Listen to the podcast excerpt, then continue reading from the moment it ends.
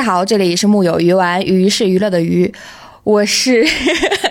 上一季心疼老王，这一季为张婉婷落泪的未来星。呃，我是人类的悲欢并不相通，呃，看着未来星在一旁就是愤怒到痛哭流涕，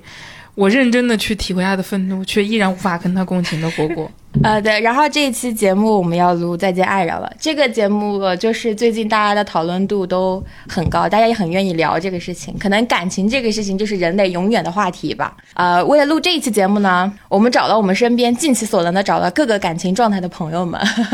首先，郭郭肯定是代表着单身未婚。为什么你要用“肯定”这个词呢？你看，说不定我在这短短的一个星期之内就找了个对象呢。你要是连这个事情都不跟我说的话，我们俩就九子绝交，这我可别干了。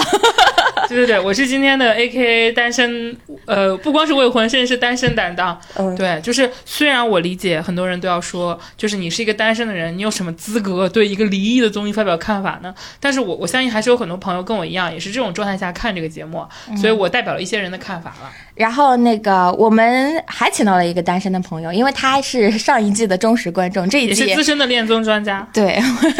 把这个位置捧得这么高，肉松你害怕吗？肉松，我怕。肉松你来，Hello Hello，大家好，我是看了挺多恋综，然后也是单身还挺久的肉松。嗯。然后那个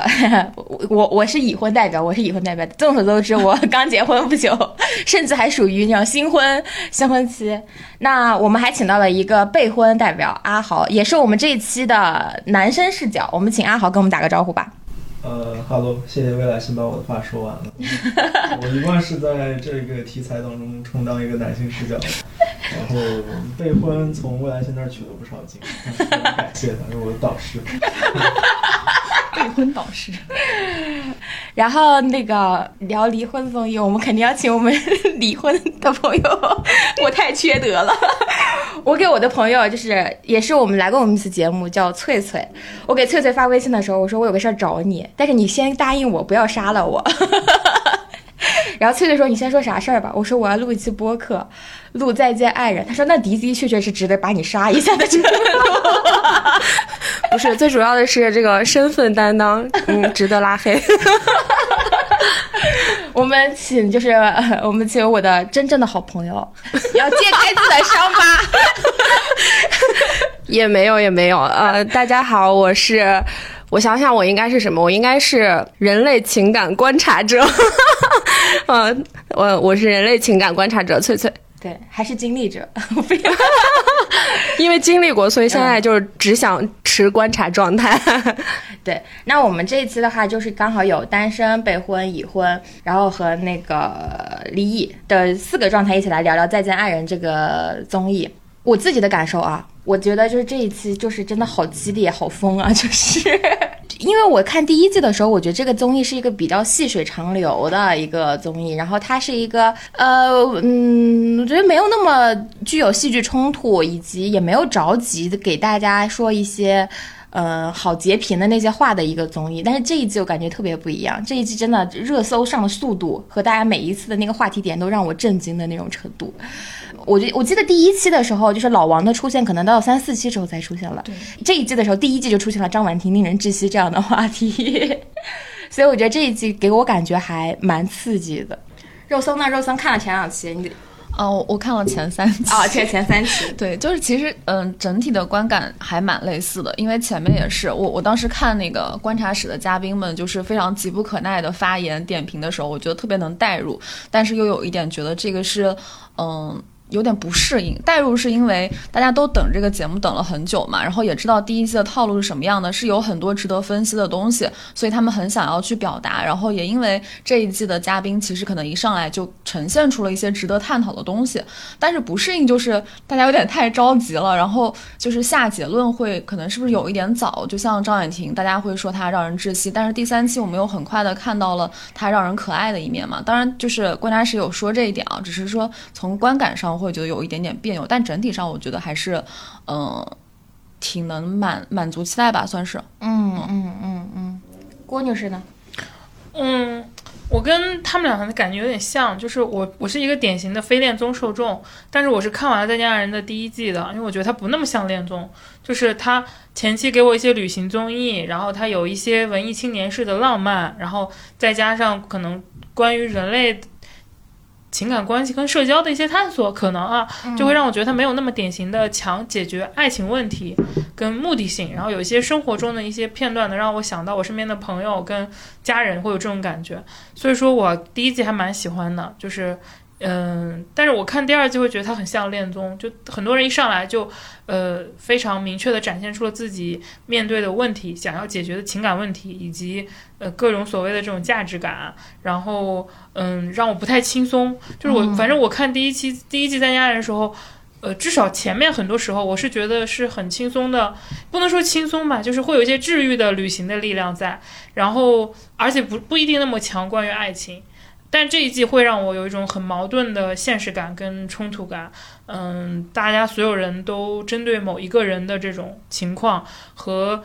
特别聚焦的，反正我看了前两期，我觉得他他格外的聚焦在情感上。我印象中第一期他们可能有很多看山水风景，然后一起去爬山，然后女女性之间的这种沟通，这种慢慢的熟悉跟试探。可是第二季上来，大家就开始没对情况怎么怎么样，就是。我我有点看不太下去，对我来说，它太它太恋综了，我会觉得第二季。就反而我是为了很强的工作目的嘛，就是看到就是往后看，因为我我个人是有点窒息的，对张婉婷这个这个很多行为，就是也不能说是因为他看不下去，但的确就是我没有很喜欢这个第二季的这种情感表达，有点着急，会让我觉得。我觉得第一季特别像一个大家的那个状态比较。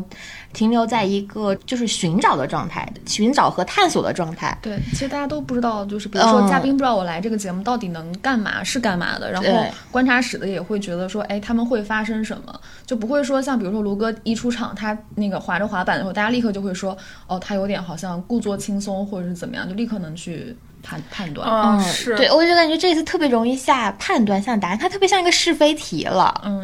嗯嗯，而且就是所有的矛盾跟冲突都有点赤裸，就是让我这种真的就是我这个作为一个单身的人，可能就有些时候我会在想，嗯，不想架着别人的生活，然后而且我也没法产生深刻的代入感和共情，我就会觉得这样的东西给我的内容给我的视角就会有点疲惫，对我来说，嗯，阿豪呢？啊，因为我两季其实都是我和我女朋友一起看的。就第一季的时候是我先发现的这个节目，然后有一天我在打扫屋子，我说找个什么东西看看吧，然后我打开第一季，然后我就开始看，我觉得蛮有意思。然后后来，呃，我就叫他跟我一起看。然后第二季其实是，嗯，也是我知道他要上了，然后我说我们一起看吧，呃，因为最近我们都比较忙，然后找到了这么一个事情可以一起做。然后对我们来说，这个节目本体。就是会有一种感觉，就是，呃，如果拿做菜来比喻的话，它从上一道一道上菜变成了你上一个套餐，嗯，然后你可能会迅速的找到你要选的吃的那那个东西，然后你可以快速的吃饱，呃，这个是这一季给我的感觉，但是没有第一季的那种一点一点往往里走的那种那种舒服的顺畅感了，嗯，当然我觉得这也没什么，就是尤其是对我们，对我们俩这种。集体观影的这种的体验来看，啊，对，因为我们本身就是为了怎么说呢？为了制造一种共同的体验去看的。就是翻译一下，就是看别人的热闹，增进自己的感情。这只是一方面啊，这只是一方面。但是我我会尽量不去在里面吵架，因为我听说很多人看了之后会吵架。呃，然后说回来，这个感受，我会觉得说这一季的节目会有一点过于的。综艺手段太多了，过于丰富。哎，对我也有，就各种游游戏啊什么的。尤其是大家看第二集的时候，会有很明显的感觉。比如说，我自己设想过一个一个桥段，就是说，如果你把所有的事情按时间线就是捋一遍，而不是重复或者怎么怎么样，没有这些结构的话，你可能会对这个事情有不一样的看法。但是你可以明显的看出来，他用一些手段把某些情绪在放大。呃，或者说通过观察室的这样一种观察室人变得巨多嘛，我看很多人吐槽这个事情，嗯，观察室就反复的去强调，然后把一些情绪点去放大，我觉得这个点，嗯，对我来说它是一个比较不好的点吧。然后，但是对大家来说，我不知道是什么样子，可能会觉得这样更有戏剧性，或许是这样。对，翠翠呢？我觉得就是综艺效果这件事儿吧，我还是我我觉得是 OK 的，因为事实上，嗯，它的这个综艺效果只是说引起了大家的这种讨论，但事实上，我觉得里面所有嘉宾的表现都是还是没有过。就是特别严重的演的那种痕迹，因为这种特别细节的东西，一定是他们两个在这段关系里面平时的状态，它就是这样的。比如说，像为什么大家现在对张婉婷的就是意见这么大，就是因为。可能综艺放大了她某一个情绪点或者某一件事情，然后让大家引起了讨论。但这个情绪点其实，在他们生活中也是非常重要的，是他们两个呃必须要亟待解决的一个问题啊。所以，我我我觉得这个戏剧冲突，我觉觉得还好，而且反而是这样的戏剧冲突，让我们生活中所有的人都去在讨论这件事情，让我们去正面的面对亲密关系里面遇到的各种各样的问题。嗯。我我觉得会有一些更加明显的综艺技巧，但我其实这六个人我觉得还是挺真实的。然后我自己还有一个明显的感觉是，我觉得主题其实是有变化的。我呃，我觉得第一季的感受上是，其实是你在处于两性关系当中，你的自我和两性这个关系中如何平衡。就我看到的主命题是这个，但我觉得这一季的主题就变成了不同年龄段对于感情不同的态度和选择。嗯，其实就是可的的确确，我觉得年龄的不同，你的感情观的确会有很大的变化。嗯，就就就像我们到现在都没办法理解 Lisa 姐一样，对吧？是，所以我其实从这一面来说的话，我觉得她是给我呈现了一些，嗯，还就是挺不一样的东西的。嗯，那我们就先来说一说这三对吧。我们先从哪开始呢？从最让人，我们从最简单的开始。哦，那就卢哥和苏诗丁，好不好？就是我其实特别能，因为我身边有很多这种朋友，就是两个人都是那种天马行空的，然后在某一个领域是有非常自己擅长的或者敏锐的触感的那种人，嗯，他们是一群非常依赖感受的人。呃，他们能够在一起的原因，是因为他们觉得那一刻你懂我，我也懂你，我们两个是在同一个频道的。然后他们分开的那一刻，就是我在那一刻需要有人跟我站在同一个频道的时候，你竟然不在。就他们在一起和分开的理由，在我看来都非常的简单。但我不得不说，这样的感情真的非常的美好，因为他们在一起的时候真的好快乐呀。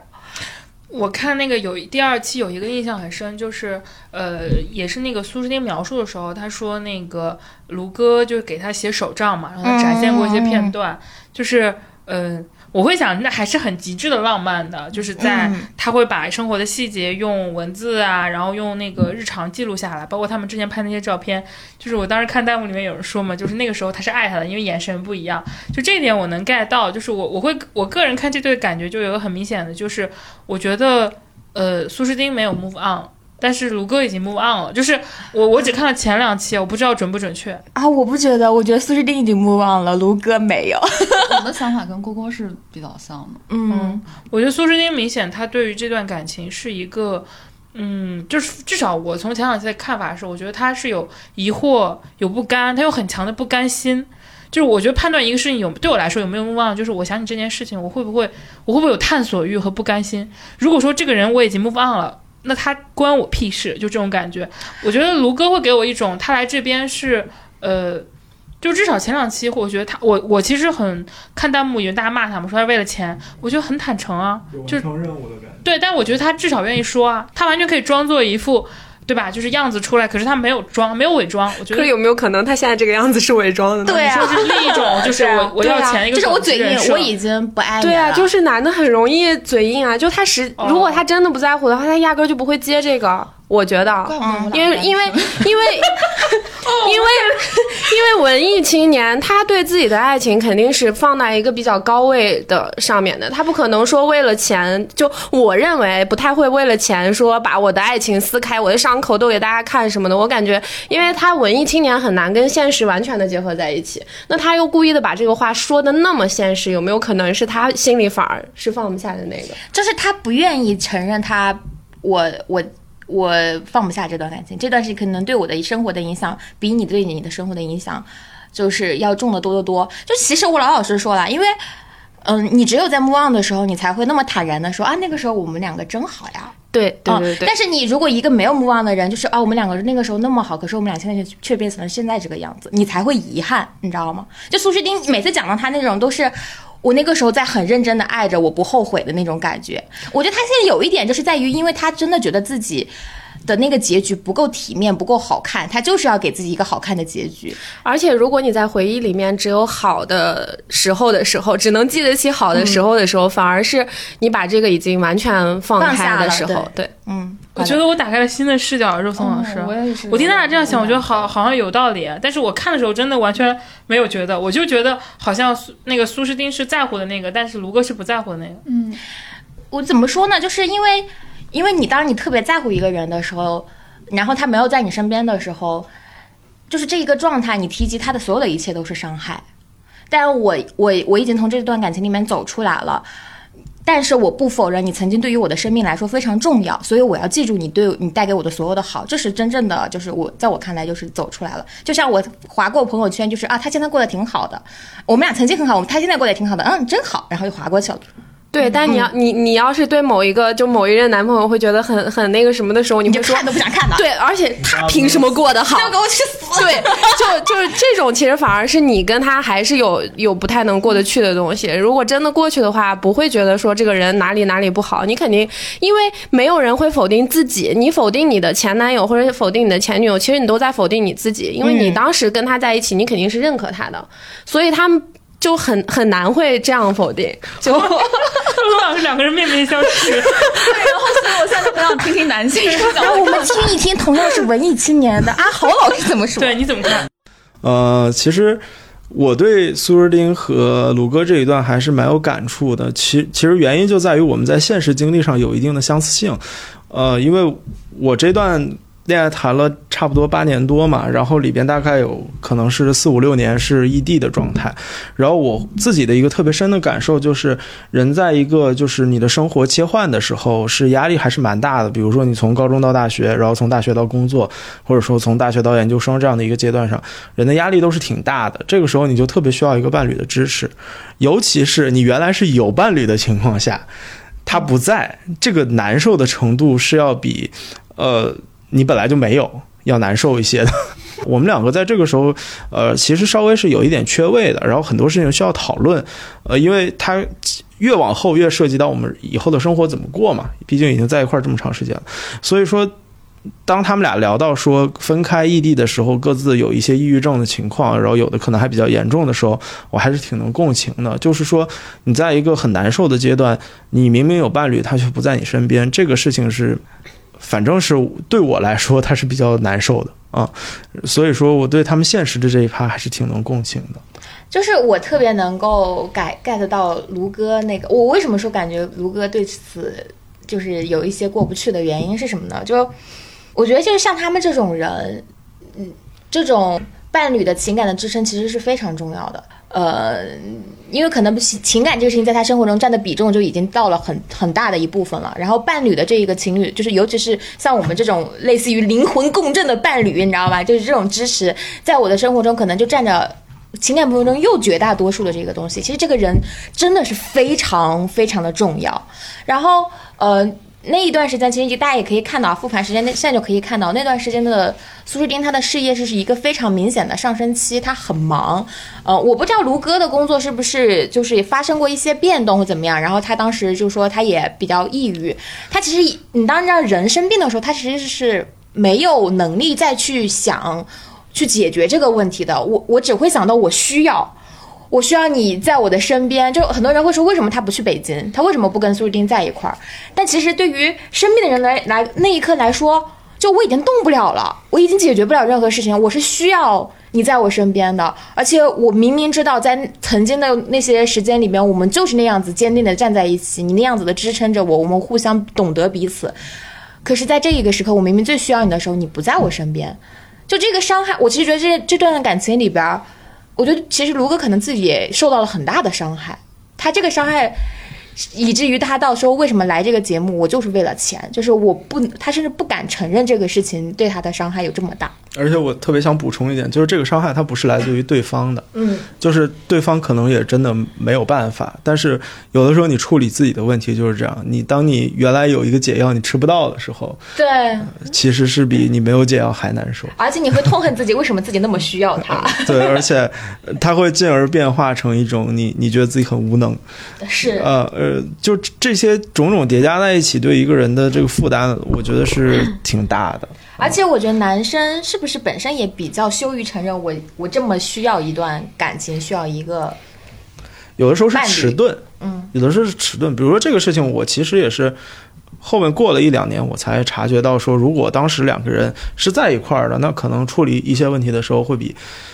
嗯那样要好很多，而不是当。但是在那个情景下面，我只觉得是我自己好差，嗯啊，这个是我一个很多的一个想法，对。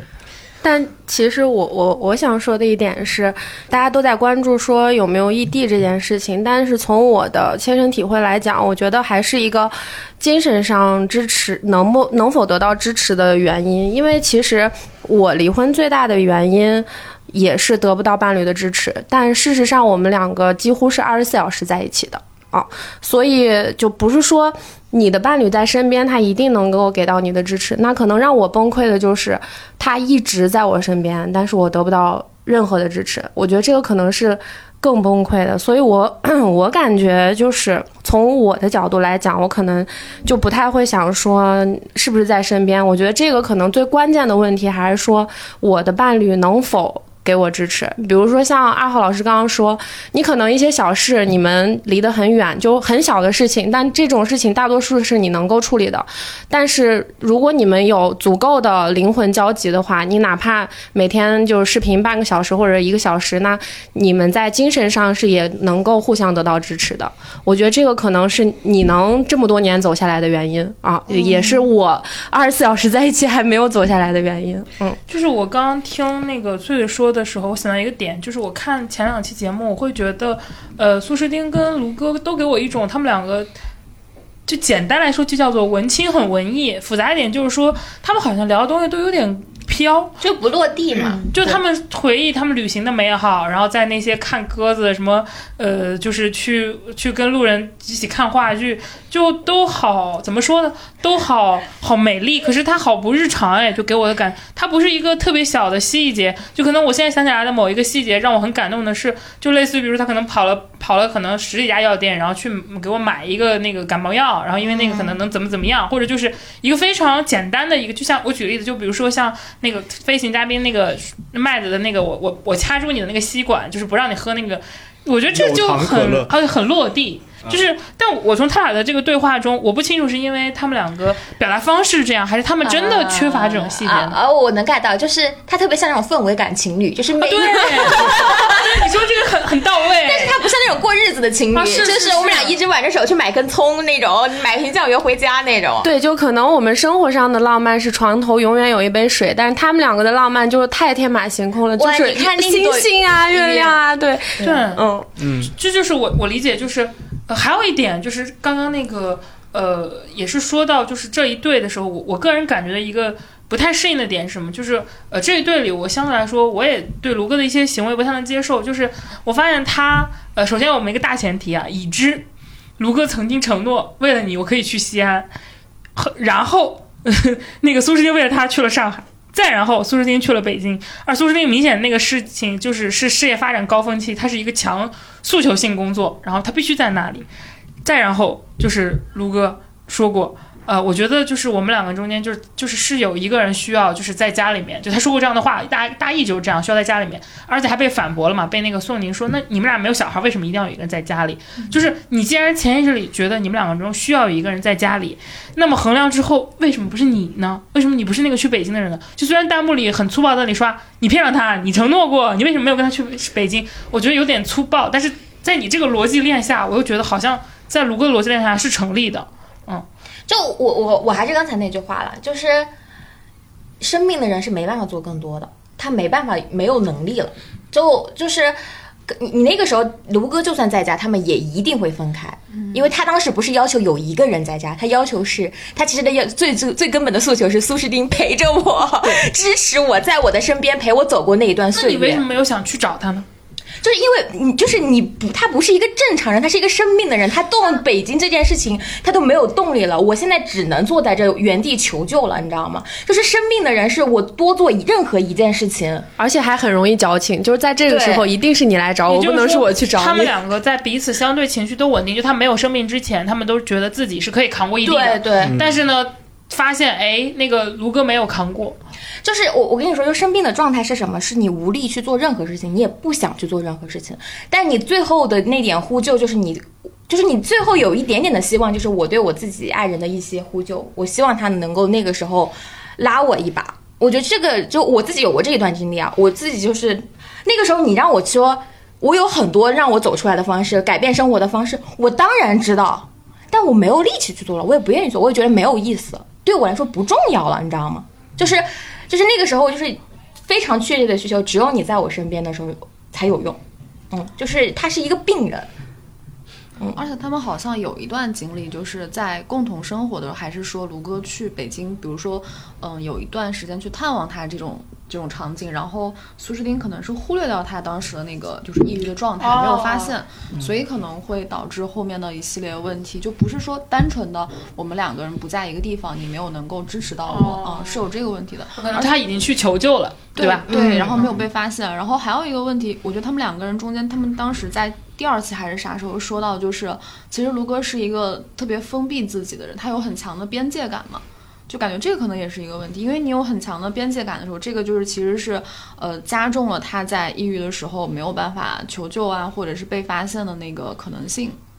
然后我特别想敬告各位热爱生活、希望找到灵魂伴侣的朋友，看看《爱在三部曲》的第三部 啊。如果你觉得你正在《爱在三部曲》的第一部，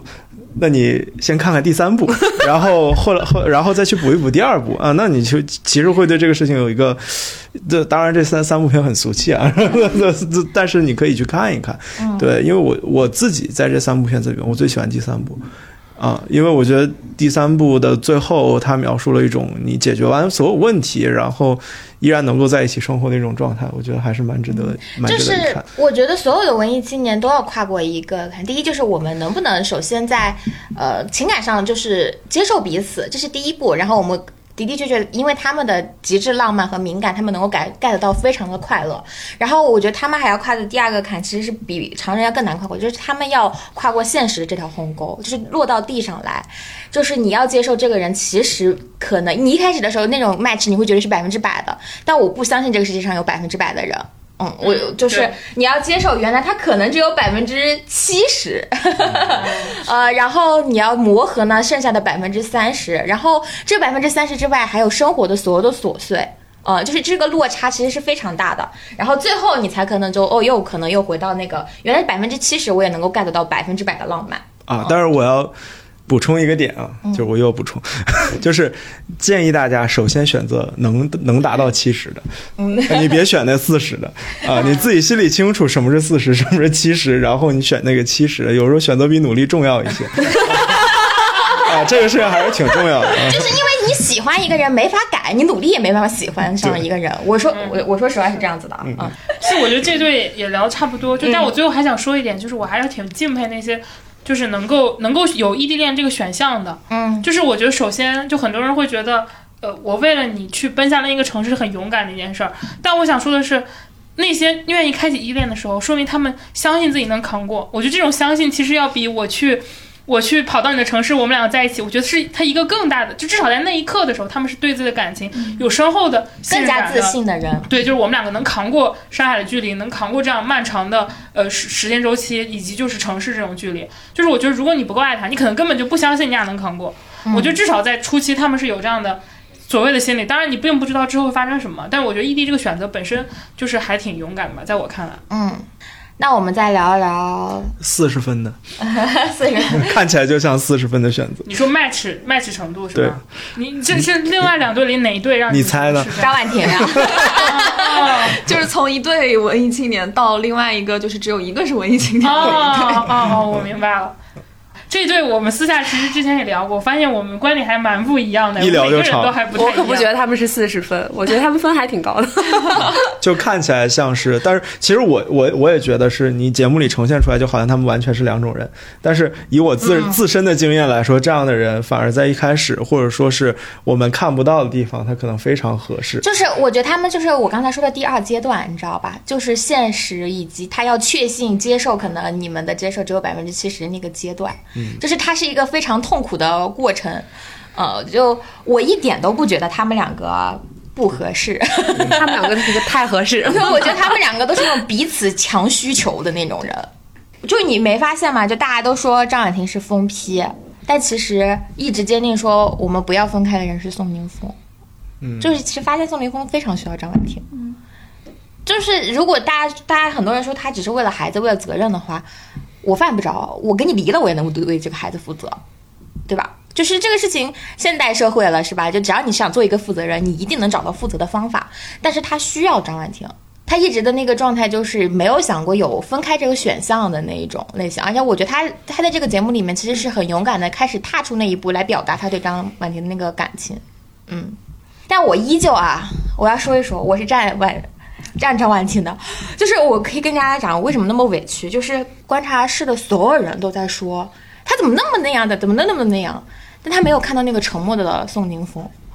就你知道，在一个感情当中，你的另一方是沉默的这件事情，对另一个伴侣来说有多折磨吗？就我恨不得，我我真的就是我宁愿他用最，就是他没给我一个结果，你知道吗？就是他，我宁愿他拿最狠的刀捅我一刀，我都不愿意他就给我模棱两可的在那迷迷糊糊。就是这个，尤其是对于张婉婷这种人来说，这种果断的人来说，这种模糊的状态，让他。他好，我要放弃掉吗？他好像好像是爱我的，我放掉会不会后悔？他，他但他真的爱我吗？他好像又只是为了孩子，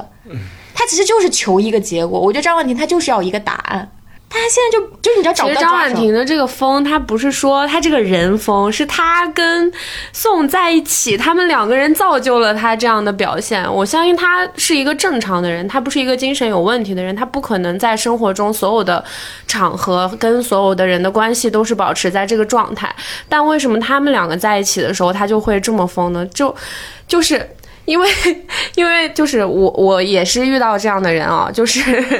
你。这种男人让人特别生气，你知道吗？就是他看起来非常好，包括你身边所有人的所有朋友，然后包括我父母都会觉得，哎，你少欺负他点嘛，你你你怎么说他他都不回话，他都不吭气的。但你知道最让人生气的一点就是你怎么说他都不说话，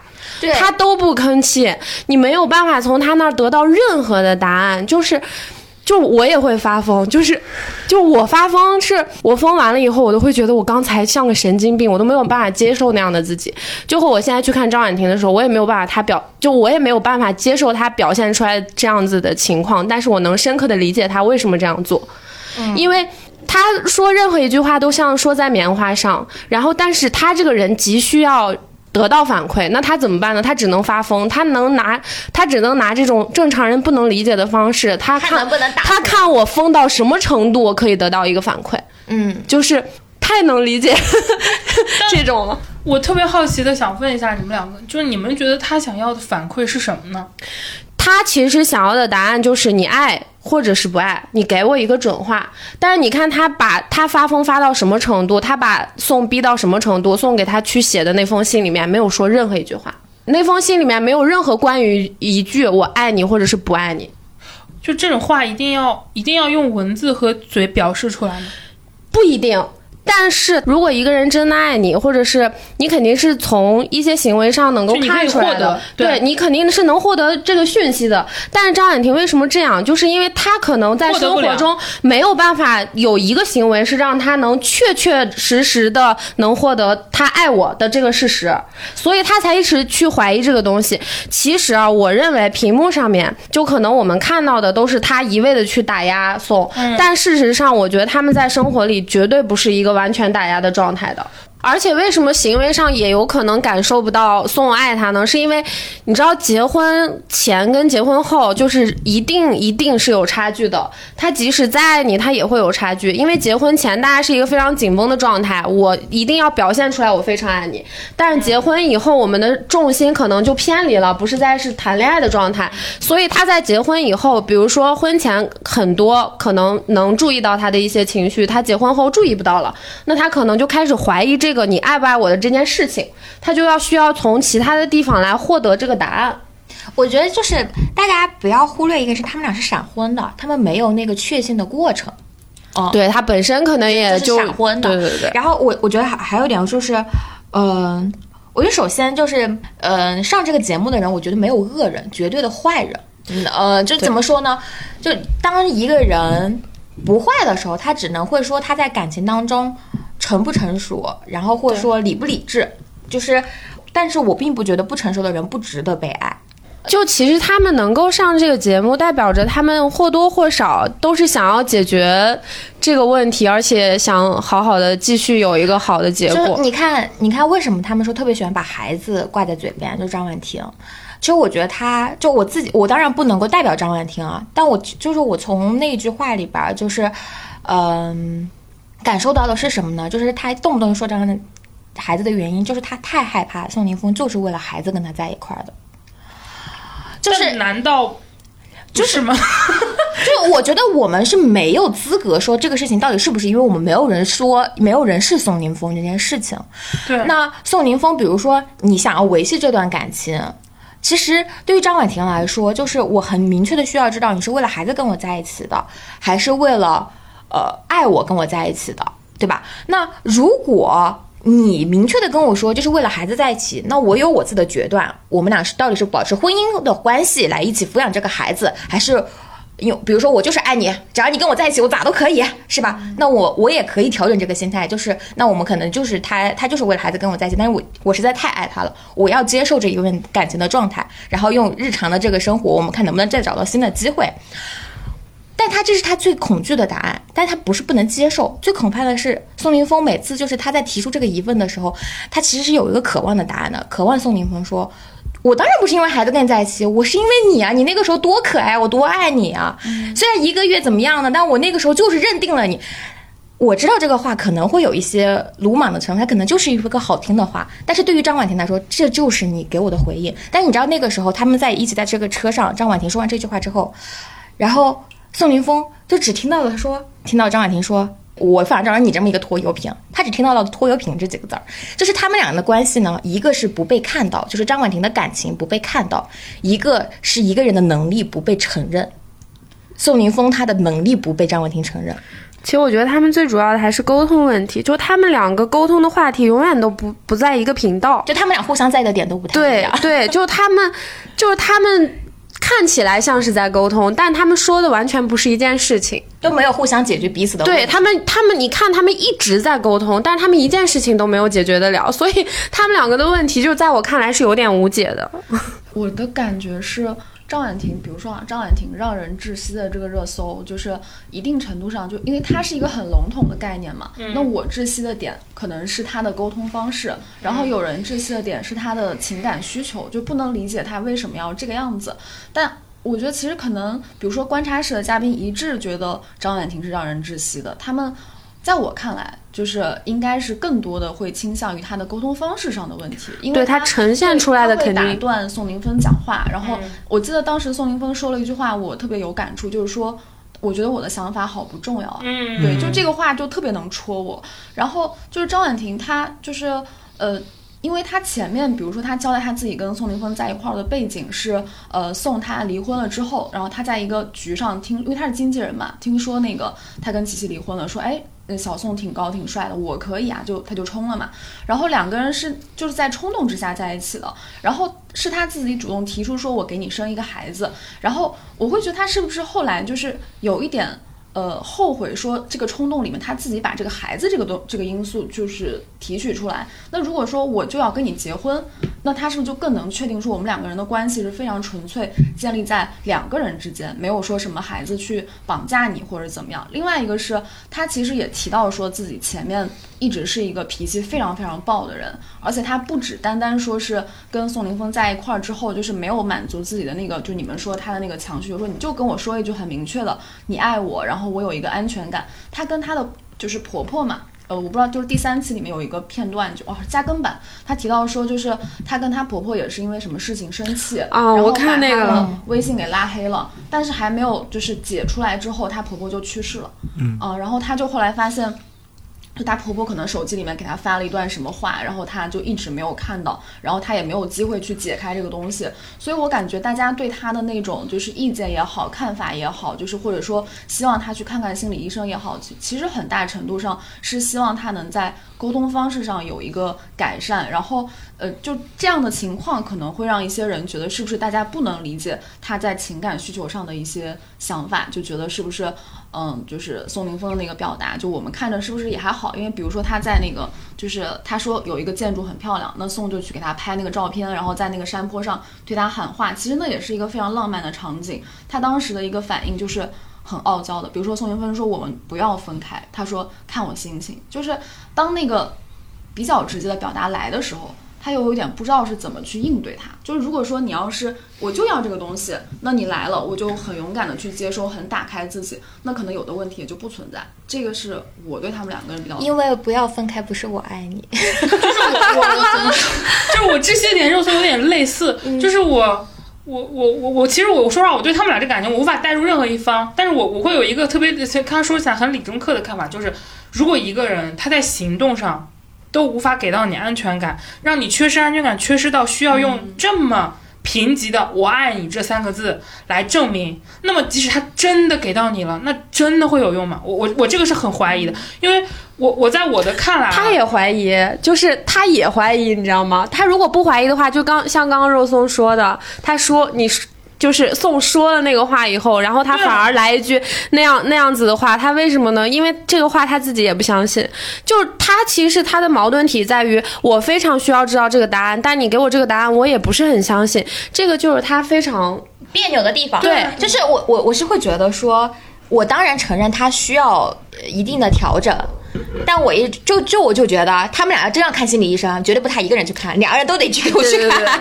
其实因为女生是比较感性的嘛，就是很多时候的那个爆发点，它不是某一次的事件，就有的时候就很很生气或者很难受的那个，你都很难，就别人问你为什么生气，你都不想讲，因为讲出来以后自己都觉得矫情，人怎么可能因为这个生这么大的气呢？但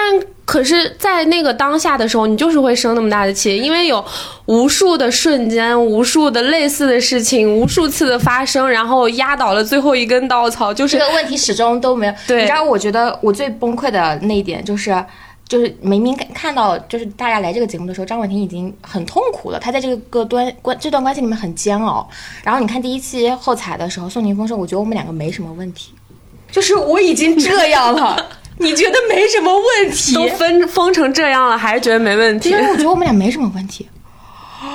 啊、天哪！就他们两个的相处方式一定是有非常非常大的问题的，就是包括你刚刚说的，我觉得大家可能骂的最主要的原因都是没有办法理解他这种方式。就在我们外人看来，就包括我们两个能非常能共情他，都觉得这样的方式一定是不对的，因为你你你再生气或者是再怎么样，你这样子伤害就是你爱的人或者是爱你的人，都是非常不好的方式。嗯，但是他们两个就是需要两个人一起去解决这件事情，他不是不是张婉婷一个人对，不是一个人能够解决的，就是就是两个人都需要努力。而且我那天特别难过的一个原因是，我觉得大家好像不太允许女性在婚姻当中提出更高的需求，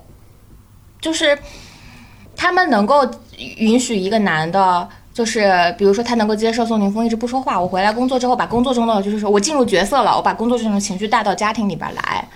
但是他不允许女性说，我这个时候需要你陪伴我，嗯，他需要女性来承受男性在工作中的或者在平时的那种种种的压力或怎么样，嗯，但是我进入这段关系里面，是因为我在感情上需要你的支持，因为明明白白的说，张婉婷在经济上，在我的生活中，我其实不需要宋宁峰，我说实话。对吧？就刚才大家都看到了，他戒指都是最后张婉婷自己分了十二期还的这个钱，我根本不需要你来支持我的生活，我对你的需求就是非常感情的、非常纯粹的感情需求，这是而且。我想要过的就是我们两个更好的日子，就是这个日子就是两个人才能过的日子，而不是我我我能过让我自己过得更好，那我过得更好干嘛要宋宁峰呢？我自己一个人单着过不好吗？就我我觉得大家很难过的是，当一个男当一个女性在婚姻中提出更高的对更好的生活的这个需求，就是比如说我要这样子才能幸福的时候，就比如说，当然宋宁峰这样子做，他没有出轨，他也帮忙带小孩儿，他也在承受着。你的某些所所谓的疯批的时刻，的的确确好像已经做到了这个及格线上。我也是一个很好的伴侣了，曾就这么一这么一说，所有人都觉得了。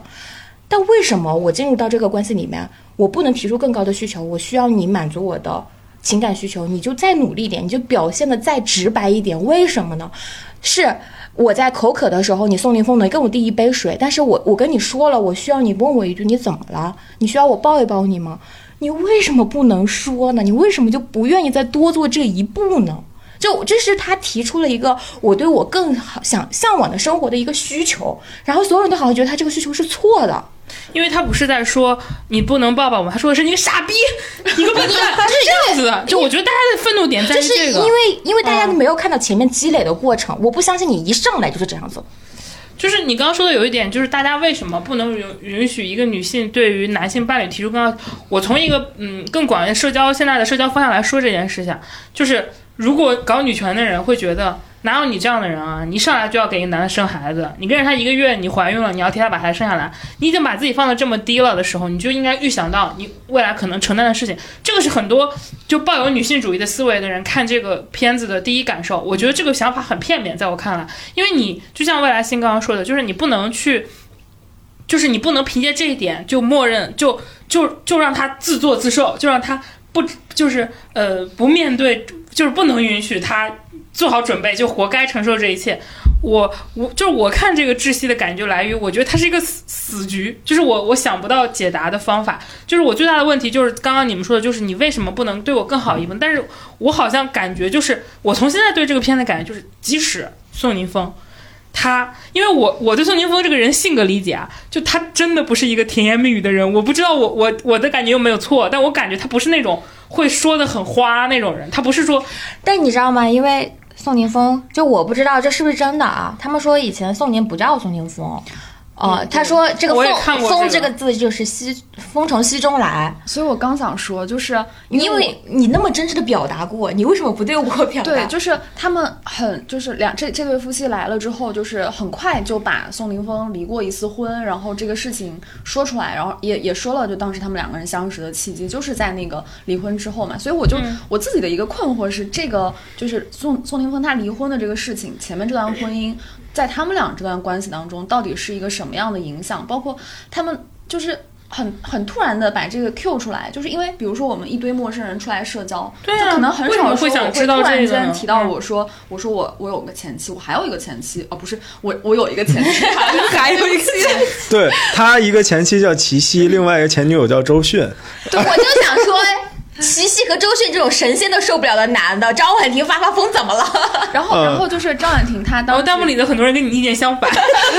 没有，他们他们渲染的一种色彩是那两个女的抛弃了他。就是哦，我没看到，你看，但是我我我看这个节目，纯看这个节目，感觉就是反正 Q 这个事情呢是这个女孩子是她 Q 出的，所以我从纯观看角度来说，我觉得她的这件事情，我就说一句耿耿于怀也也也不那啥吧，因为不光这个段，我就觉得很窒息。我当时看第二期还有窒息点，就是黄觉老师做错了什么？他为什么要经历这一切？哎，但是说这个的时候，其实我突然想回来啊，就是为什么她一直想要去跟她老公去确认她爱不爱我这件事情？我相信她以前一定是表达过的。因为你说，如果他就是离过婚，然后他们两个在婚前一定是非常深度的探讨过这个问题的。因为就作为一个我是一个离过婚的人，当然我现在也有男朋友，就是我们在交朋友的最开始，我会把这个东西摆到明面上来说啊，因为这个是我们必须要面对的一个事情，所以我们在会在很前期的时候就会把这个东西聊得非常的透。那他们其实，在婚前一定是虽然是闪婚，但一定是做过深度交流的。其实我觉得他俩不是闪婚，因为我记得看节目里说，他们其实是要等到孩子八个月，就是已经要给孩子上户口的时候，才去讲了这个事情。然后那个时候已经一年多了，他们是一年多决定结婚。所以，所以不管怎么样来讲，他以前一定是得到过反馈的，但但后来这个反馈没有了。就是那个证儿，他他那个证都是为了孩子上户口，你懂吗？就我感觉，就是不没有也行。我感觉那个就是张婉婷，她那个不确定当中，然后她她有一有一些转嫁的东西，因为比如说她一上来说我给你生个孩子，然后她又不确定对方是不是爱自己，她这一系列很很纠结的东西，但她有的时候会用一个东西来掩盖，这是我自己的感觉，就是她会去打压宋宁峰，就比如说我我看不我其实也没那么爱你，或者说我也看不上你的，你也经济条件也没有我好，然后我可能我当时还提出要给你生一个孩子，我还拯救了你，呃，就是从那个离婚当中去有一个恢复，他可能也在想自己这个行为。这个相遇的契机是不是一个，就是真正合适的那个东西？他可能也在反思，但是或者是他没有找到一个合适的方式去把它解开或者表达出来，以至于说他就其实就是很矛盾，就大家会觉得他的逻辑，他虽然他可能自己自洽，我也不懂啊，但是。就看起来就颠三倒四，就是我我我能我很大的原因，我能够 get 到 张婉婷为什么这么干，就是因为我太难受了，我不可能自己难受，我就是要让你，我我太知道 我太知道你什么痛了，我就戳着你最痛的地方，就是肺管子上，我就给你戳一刀。张婉婷不像是来解决问题的。就是我看这个节目，这种很明显的感觉就是我不知道他来干嘛。不是，是这样，我觉得他根本上就包括你看他之前的钱财，他来肯定是想解决问题的，但是他不知道以什么方式解决，就和他在他生活中他不知道拿什么方式或者什么契机来解决他们两个的问题，他只能发疯一样。就是我特别好奇的一个点在于啊，就是我看了两期下来。他有没有想过这个问题不全是宋宁峰的错？这个是我始终他想过，他第三期的时候就说过这个事儿了。啊，他第三期有自反，很多什么叫就自我反省是吧？就自我反省，就自反啊！就不管放在男生还是女生上，我觉得意义都不是特别大。但是你敢说，敢去想，我觉得是比不说不想是要好一些的。啊，然后我我也不去分析他们的情感状况，我觉得大家分析都蛮好。我只说我自己的体验，就是因为我我是说白了我是备婚人设嘛，嗯，然后孩子这个事情在我们的考虑范畴内是非常重要的一件事情。我们两个在去年还有前年达成一个共识，就是如果二十八到三十二这个区间我们不要孩子的话，我们就是不要了，嗯，因为很危险。我思考下，你还有几年？对。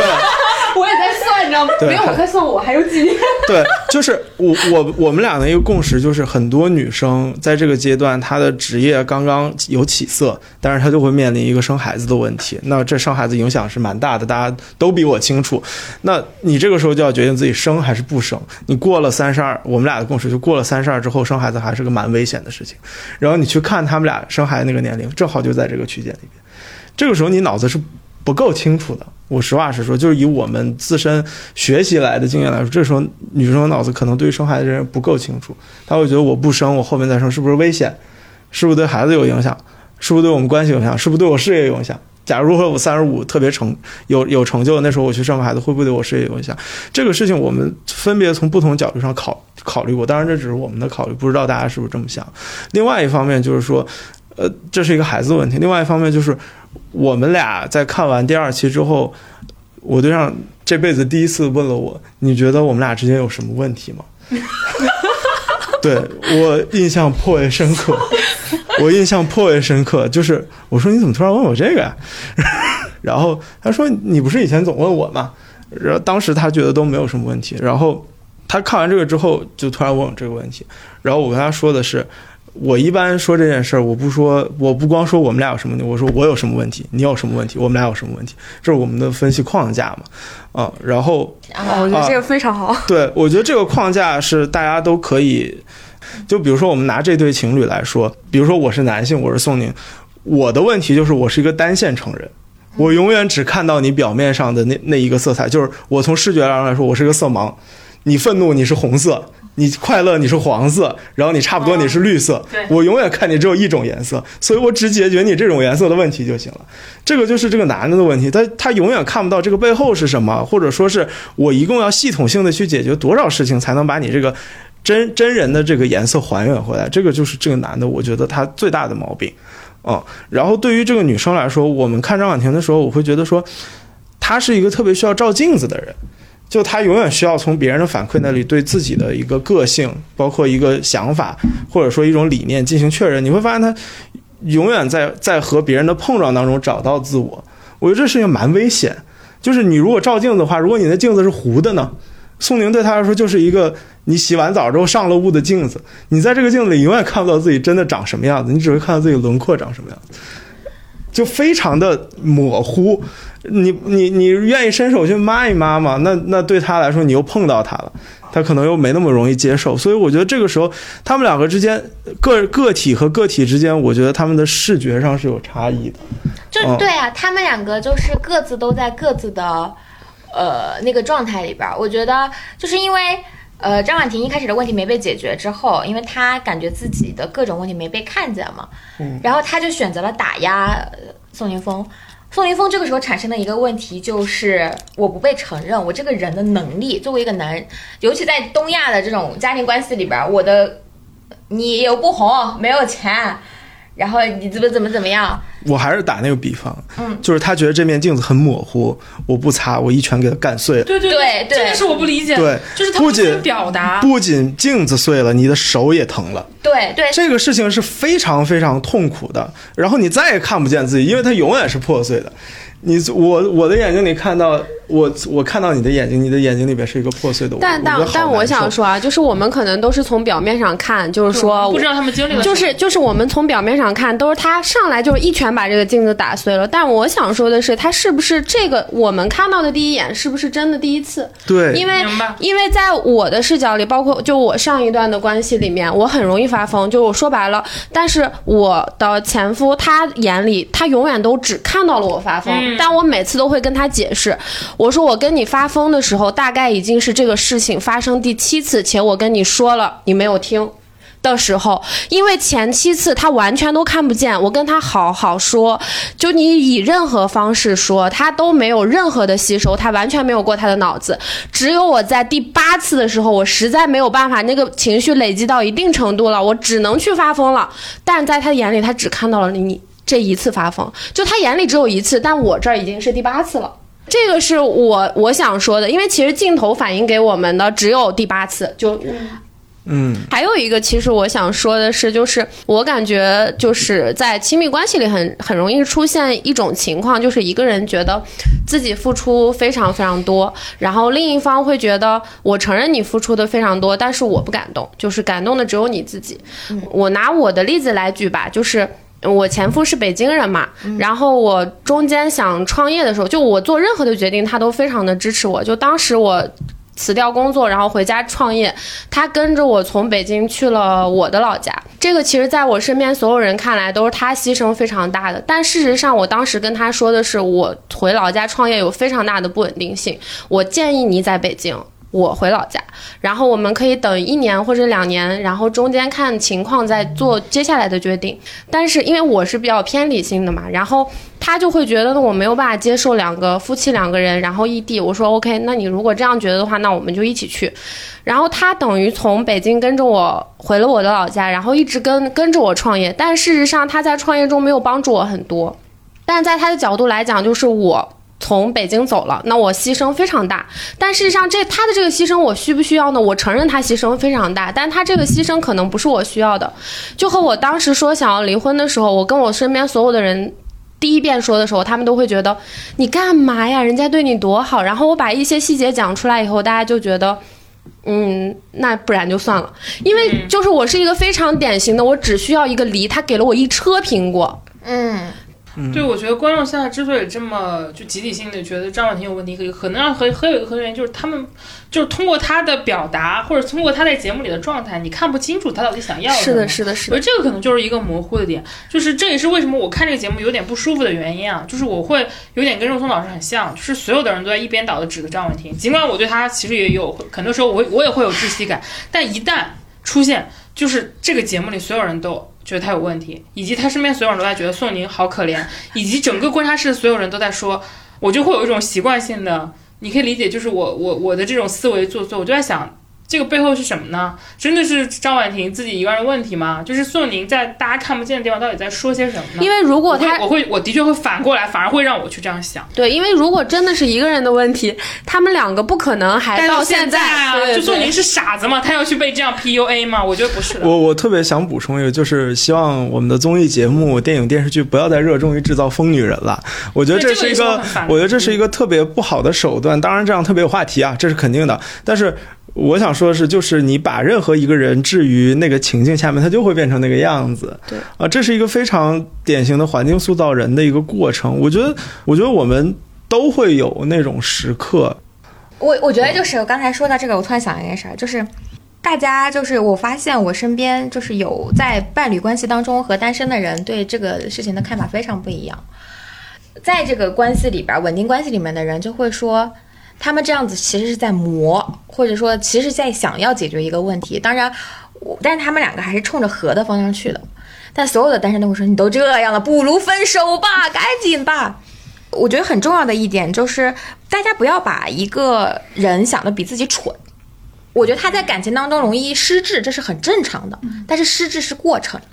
就是这个疼就是要疼到他我拿不住这个杯子为止。就是你不要想象当中，就是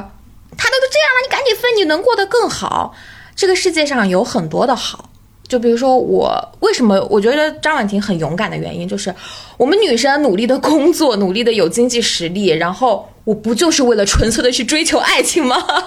这不就是我能够更加单纯的你，我不需要你为我提供任何生活的支出。为什么以前在女性在情感关系当中永远处于弱势？因为我在生活中需要依靠你。现在现如今我在生活中不需要依靠你了，所以我需要在感情中拥有更大更多的话语权。这是女性拿回话语权的一个很好的一个。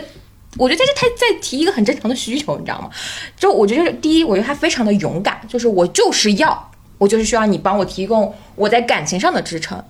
第二点就是说，我为什么每次都不会跟人家说你不要跟这个人在一块儿，这个人不适合你，或者说你不要你赶紧分吧，就这种，就是因为我觉得所有的感情都是过程，你所有的这个状态都是流变的。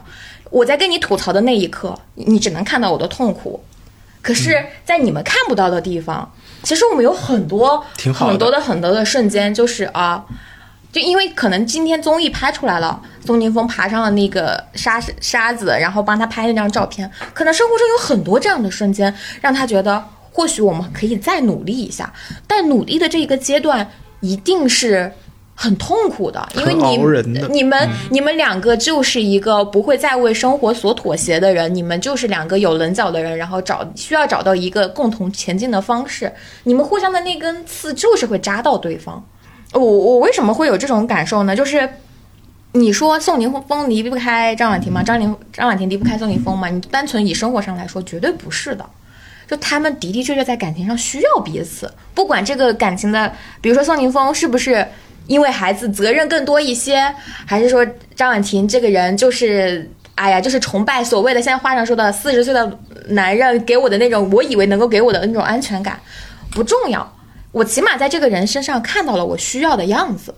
就是人都很容易的去实现我一个人想要过的生活，但当我选择一个人的时候，就是我要进入一道关系，我要过的就是只有一段日子，只有我们两个人能过。我现在再痛苦，我都愿意为我们两个人想要的这个日子再努力一点点。这个痛苦是我愿意去承受的。就是我我我是这么理解一些网友的，就是我个人的想法，我也会产生那种可能就是我就未来说的那种单身，我就会产生那种这样过合并，但是我不是网友那种想法，我不是是觉得哎宋宁就是他宋宁值得更好的，我不是这样想，我是觉得我看不到这段关系的解决可能，就是我一方面呢，我觉得目前的呃张婉婷表现出的状态不是一个能够。长久的去磨下去的这种稳定的情绪状态，她现在已经是极度不稳定的情绪，就这种时不时的爆发，波及到其他人，并且能在镜头下面这么频繁的，我不相信这是演出来的。我先说，就是我觉得他这个情绪就非常日常，所以说这说明他已经到一个崩溃的边缘，而宋宁可能改变。就是我其实对这个男性是否能改变，我不太我不太抱期待，我是觉得他这样的人是不太会因为这档节目或者因为他的这个诉求去改变他的，而且即使他真的改变了。我理解他会，他会陷入到这么不稳定的情绪里，一定是从从实体上，就是从生活中获得不了安全感，他需要言语上的确认。这个时候，宋宁即使给到他言语上的确认，他真的能获得吗？就是我觉得是这个无解题。所以我觉得，你既然已经这么痛苦，你不如让自己就离开他，你就正常了。就是，但是有一点，所以我我也支持分的，就是就是我觉得我代表了一些观众的想法，但还有一点啊，就是我不能接受的一些声音是什么？就是。呃，我我我我看到非常难过的是，有有人这么说，就是评论说，我真的难以想象这样的人，就他还当经纪人，就这样的人是怎么去？我真的，我我最爆炸的是看到这句话，就是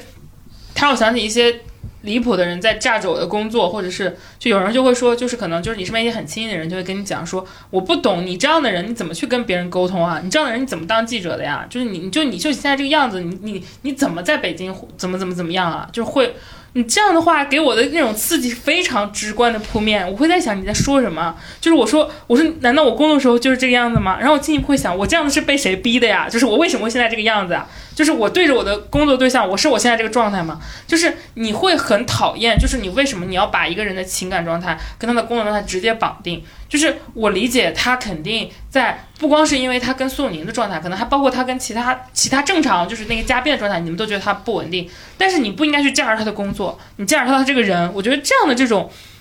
高高在上的审判感是我非常不适的，而且我现在就带入到我自己的生活，我就会觉得张婉婷很，我会替张婉婷很鸣不平，就是包括他的那些微博评论，我也很受不了。我就觉得，就我对于所有参加这类嘉宾的人，即使我觉得他窒息，我都是很敬佩他们的。我觉得在摄像机面前，他们愿意把自己这样的坦诚的去剖开自己，就是去展现他们的这种赤裸裸的生活感，我觉得是一件非常非常有勇气的事情。他其实是在把自己当成样本，样本去给大家看。即使他很让你窒息，你也不应该去骂他。哎，我觉得怎你怎么能去骂他呢？我至少对你至少人家还给你提供了娱乐价值和话题。就这个我真的是完全不能理解。就是所有去辱骂张婉婷的人，我真的是我可以说你们才是你们是非常恶的人。就在我看来，这个我是真的完全不能理解。我那天痛哭的原因就是这个，就是就是我在看到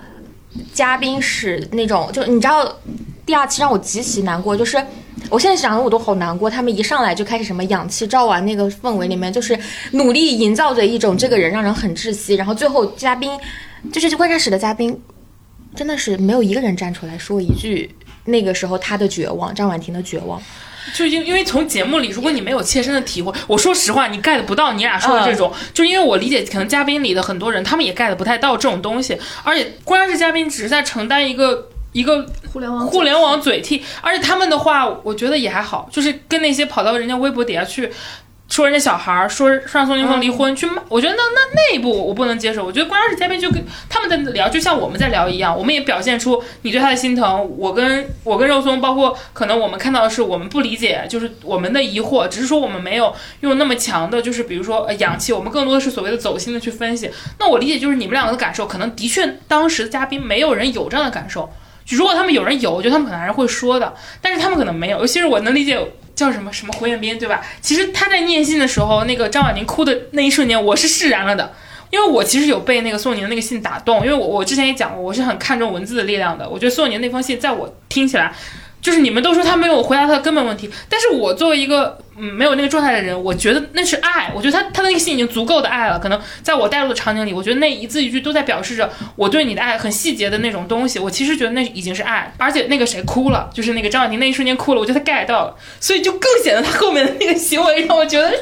啊，这是发生了什么？就是我觉得他就是需要百分之百的承认和接受。就不是你前面跟我说一句，我接受不了你那个，我接受不了那个，你知道吗？可是这有点难的。对，其实是我说实话，这个确实难度相当大。对你很难去就是一个人的发言。就我所以所以我说，就是因为他们已经到了走到了这如今这一段，所以让人觉得有一些无解。但我还是会觉得说，为什么呢？因为我觉得有的好多时候，你当时觉得解决不了的问题，其实过去了也就那么一回事儿。因为那个时候可能在后后来的一段时间里边，它就不是问题了。就是我跟大家说一个很简单的例子啊，你刚进入一段关系里边的时候，你敢说在前六个月你就认定这个人了吗？就是你一定还是属于选择期吧。其实这种时候，你比如说在头几个月里面，你刚刚又出现一个所谓的更优、更 match 的人出现，可能你会有动摇的这个瞬间。我当时也会因为有一些，比如说我伴侣有一些异性的那种情况，在那说，我说哟，还有人给你发这样的消息呢，就是那种嗯，就是在那开始跟他阴阳怪气些什么东西。但你要现在我看到个女的跟他发那些消息，我理都不会理，就是因为我我已经知道我们俩感情到这个程度了，就是我们不太就是起码我目前的状态上，我是觉得我们俩不会再因为这种问题出现，就比如说单纯的。我是不是要选择另外一个人？这样的问题上出现问题了。我们两个的坦诚就是，如果真的觉得不爱了，我们俩就可以直接 over 掉了，是已经到了这个程度了。我们已经在这段感情已经在我眼里发生，就是成熟到这个阶段，我们能够理性的判断我们两个的感情状态了。你看那个时候，在我眼里就是要命的问题。你怎么还能够跟别的女的在那儿？在那个时候，我非常需要他那么确信，我就是他唯一的伴侣，对不对？嗯。但你看我现在就不在乎。那我们现在的问题可能就是个性的问题，那可能再到十年之后，我们是不是就是啊？他会有新的问题。是是，这十年过去之后，发现哦，原来这个人他个性就是这样，但是我知道他是爱我的。嗯。现在我可能会因为他的个性问题，他这人怎么这样呢？他是不是不爱我？可能十年之后我就想，他是这样，但我知道他爱我。我现在就是我纯从一个，就先总结一下这对吧？嗯。我我很好奇后面的。呃，故事要怎么铺？就是我会在想，一个在我们看来如此无解的一个一个一个情感关系，所以我其实没有很悲观，在后面到底会出现一个怎么样的转折？因为如果一直这样下去，这个节目的意义是什么？我觉得也不会。你从这个故事线来看，我反而是。就是到底他怎么他怎么能就这两个人明显都是不会做戏那种人嘛？怎么能自洽过去呢？尤其是张婉婷，她怎么通过这十几天获得她想要的东西？因为我现在看来，我觉得还蛮能获得的，所以我还挺好奇节目组接下来要怎么但我怎么去调理。我觉得他们两个人也一一开始都没打算离。我说实话，对，我觉得他们两个人就是相爱相杀。你要不然就是消耗掉受不了对方，然后就是不在一起；不然的话，可能就是一辈子就这样。我觉得他们两个改变的可能性不大。你的情绪还在那儿的时候，你是永远不可能离婚的。我真正什么让我走到了离婚这一步呢？就是我很长，我不想跟他说话，我不想解决问题。有什么问题他问我，他说咱们坐下来谈一下，我们有什么需要解决问题？我说我不想说话。这不就是那个呃那个那个苏诗丁和那个卢哥？所以他们两个就没对，因为你真正走到你可以离婚的时候，是我们的问题已经到了无法解决的问。地步了，我不可能吵架，我不会为了这个事情生气。我说完离婚以后，我跟我很多朋友形容这个感觉，就是我我在我想要不要说离婚的时候，我一个星期瘦了，我不吃不喝，然后瘦了差不多十斤，就非常抑郁。但是当我把这个话说出来以后，你胖了二十斤？没有，我把 没有我把这个话说出来以后，就是我躺在床上笑出声来，就是我没忍住，你知道吗？终于解了。就是当然，对方对方本身是一个非常好的人，但是这段关系给我非常大的压力。嗯，明白。就是这么说的话，我觉得其实说到节目上会有一个很好玩的事情，就是我觉得这一这一季没有什么能磕的。嗯，就我我感觉他刚开始可能想把苏诗丁跟卢哥往那边引导一下，就像像第一季的郭柯宇他们那对一样，但是会很快就会发现大家都不是傻子，其实这一对是最难让你磕起来的，因为这一对就是很明显他们不会再有任何的后续了。所以说就是，但是你能磕在下另外两对吗？就是我也不行。我觉得我们可以说一下最后的一对关系，就是那个艾薇和那个 Lisa 姐。对我感觉好像这一对也挺，就是我看到现在会觉得有点无可挽回。我觉得艾薇没没那么喜欢他，或者没那么爱他。我会尽管说很多人会说他是因为爱他才怎么怎么样。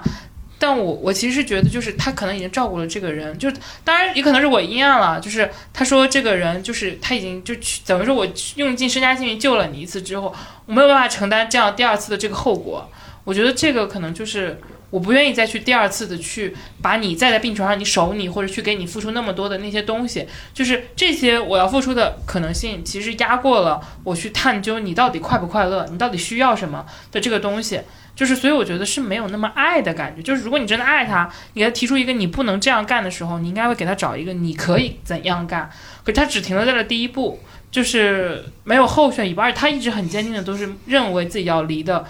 就是因为我真的很难想象，如果你真的很爱一个人，爱到你他有重病在身，你居然会在这个时候选择跟他分居。我觉得其实这反而是一种没没那么爱的感觉吧，就是我我一些不成熟的看法。不成熟的，我我现在我我跟肉松经常对视一眼，会发现我们两个就就不在一个那种长期稳定的，因为我之前的情感关系都没有办法达到那种那种长期稳定的，就可能有过，但是就是那种时间周期没有很长，就是我自己也没有那么沉浸式投入，可能就只是，所以说我没有办法去 judge，所以我就觉得我自己是一个不稳定的一个，也不是稳定，就是不成熟的观点。可是我我我其实觉得。他们俩不会分，但我觉得他们俩的在一起让我尤其的难受。嗯，就是因为他们的年龄摆在这儿，就艾薇一天到晚讲那个话，但他一天他但他不还是说嘛，我我没有跟他离婚的原因就是万一出了这个问题，我有个理直气壮的身份，我有一个就是名名正言顺的身份，能去帮他处理一切的后事啊什么之类的。那如果你支撑这个事情，这个只是这个的话，那就。很很悲哀呀！这个事情已经支持他们分居两年了，他们都没有离这个婚啊，就等着你死掉。其实就两个人在干这个事情，也没有啊。就如果你的，我觉得两个人的关系也不一定永远都是爱情，就是他们可能已经到了嗯亲情或者是责任的那个阶段。就我不会因为爱跟你在一起，但是我会因为责任，因为想要。嗯，帮你走完最后 最后这一点时间，然后跟你在一起，我觉得也能理解吧。我因为就是怎么说呢？我觉得艾薇是一个秩序感特别强的人，她的秩序感已经强到了，就我的东西就是一要一二三四五，但你我允许你进入到我的生活，你能把我的一杯子往左移了一公分，我觉得已经是我对你爱最大的让步了，因为我让你，因为我允许你破坏了我的秩序感。这老有机会。就是就是，我觉得他艾薇已经觉得我已经对你这样了，并且在你的起，就是你生病的时候，我对你不离不弃，我给你照顾你，我那么爱你，所以你更加不能够再破坏我制定的那个底线规则了。我的底线规则就是你不能打麻将。哎，我现在有一个特别好奇的疑惑，就是我提出这个问题，我觉得大家可以可以可以表达一下你们的观点，就是如果。现在艾薇突然有一个很重的病，需要人照顾，你们觉得 Lisa 会去照顾她吗？当然。那如果现在 Lisa 旧病复发，你觉得艾薇会去照顾她吗？也会。嗯。哎，这个我其实持不同观点。我觉得他可能不知道。就是我为什么刚刚说虽然很难听，我觉得他只是在等死，是因为我觉得对于艾薇来说已经不存在我继续去照顾你的可能性了。就尽管他是这么说的，就万一他生了病，可是我从他们两个节目中那个对话，就是哎，你你这怎么样？就是他们好像没没有没有在这分开的这些中对对方的身体有任何的进一步的去了解，可当然可能是我没有看到，可能我太阴暗了我的问题，但是我我感知是这样的，就所以，我其实我我没有办法那么笃定的说，我觉得如果这个女就 Lisa 如果她旧病复发，艾薇会去照顾她，我其实对这个关系，如果她不说的情况，我我知道郭郭这个点在哪儿，郭郭这个点就觉得艾薇留了麻将这个气口是给她自己找了一个保险退路，就是。你因为打麻将，你的旧病复发，我可以不管你，这个逻辑上确实是说得通。但是我我反正我自己觉得还是会管的，就是，嗯，实际上关系摆在那儿了。就我我没觉得他们俩没有感情，就我觉得他们两个还是互相很依赖的，对，很依赖对方的。因为我身边是经历过，就是我真的呃，不是我们家的事情，但是我我真的非常深刻的能感知到什么叫久病床前无孝子，就是我觉得。我我我不认为二十年的感情在三年的病床照顾下还那么的坚挺。我我真的非常现实，想说，就是有的事情你这辈子都不会想经历第二次。可能你你你，就你宁可它结束了，而不是说你活下来，我再去重新一段那三年的那种折磨。我觉得有的时候可能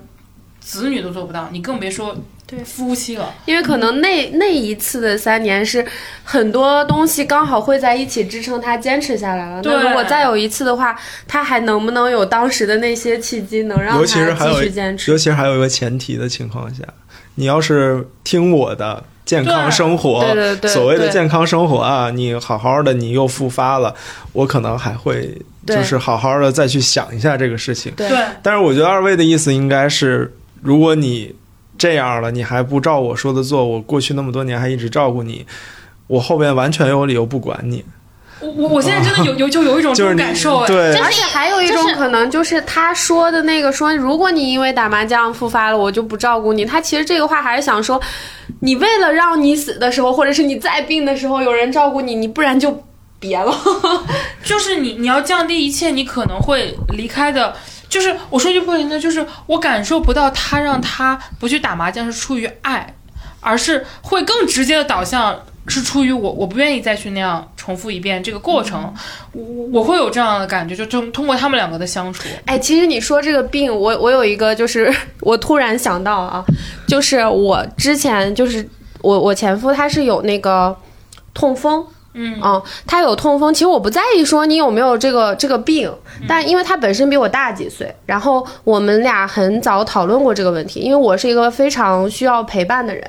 就是从最开始的时候我就说我是不能走在后面的那个，嗯。啊，就是这个是一个前提，就我觉得首先你有病，你要珍爱你自己是你本身应该有的责任，然后再一个你为了我珍爱你自己也是对我的责任，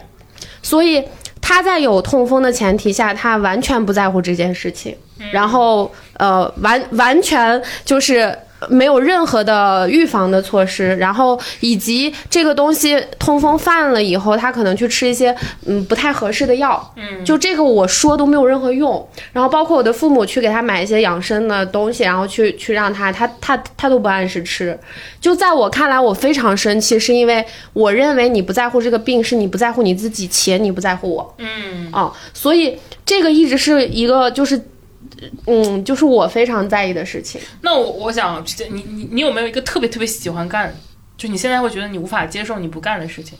我还好，因为我真的是一个非常理性的人，我没有什么事情可以让我不顾一切，我所有的事情都是需要权衡的。就如果说。当天平的一侧有能压过那边的时候，我一定就不不会做那所以就件事情了。是我为什么这么问，就是我想到就有一个点啊，就是那个，就如果你真的是爱他爱到你想让他，你是恨他不保全你自己，那当一个人对我说说，嗯，就是那如果你不喝酒了，我就不打麻将的时候，我不喝了，我觉得这个天平非常好做判断。对，但是艾薇，那我凭什么不喝酒？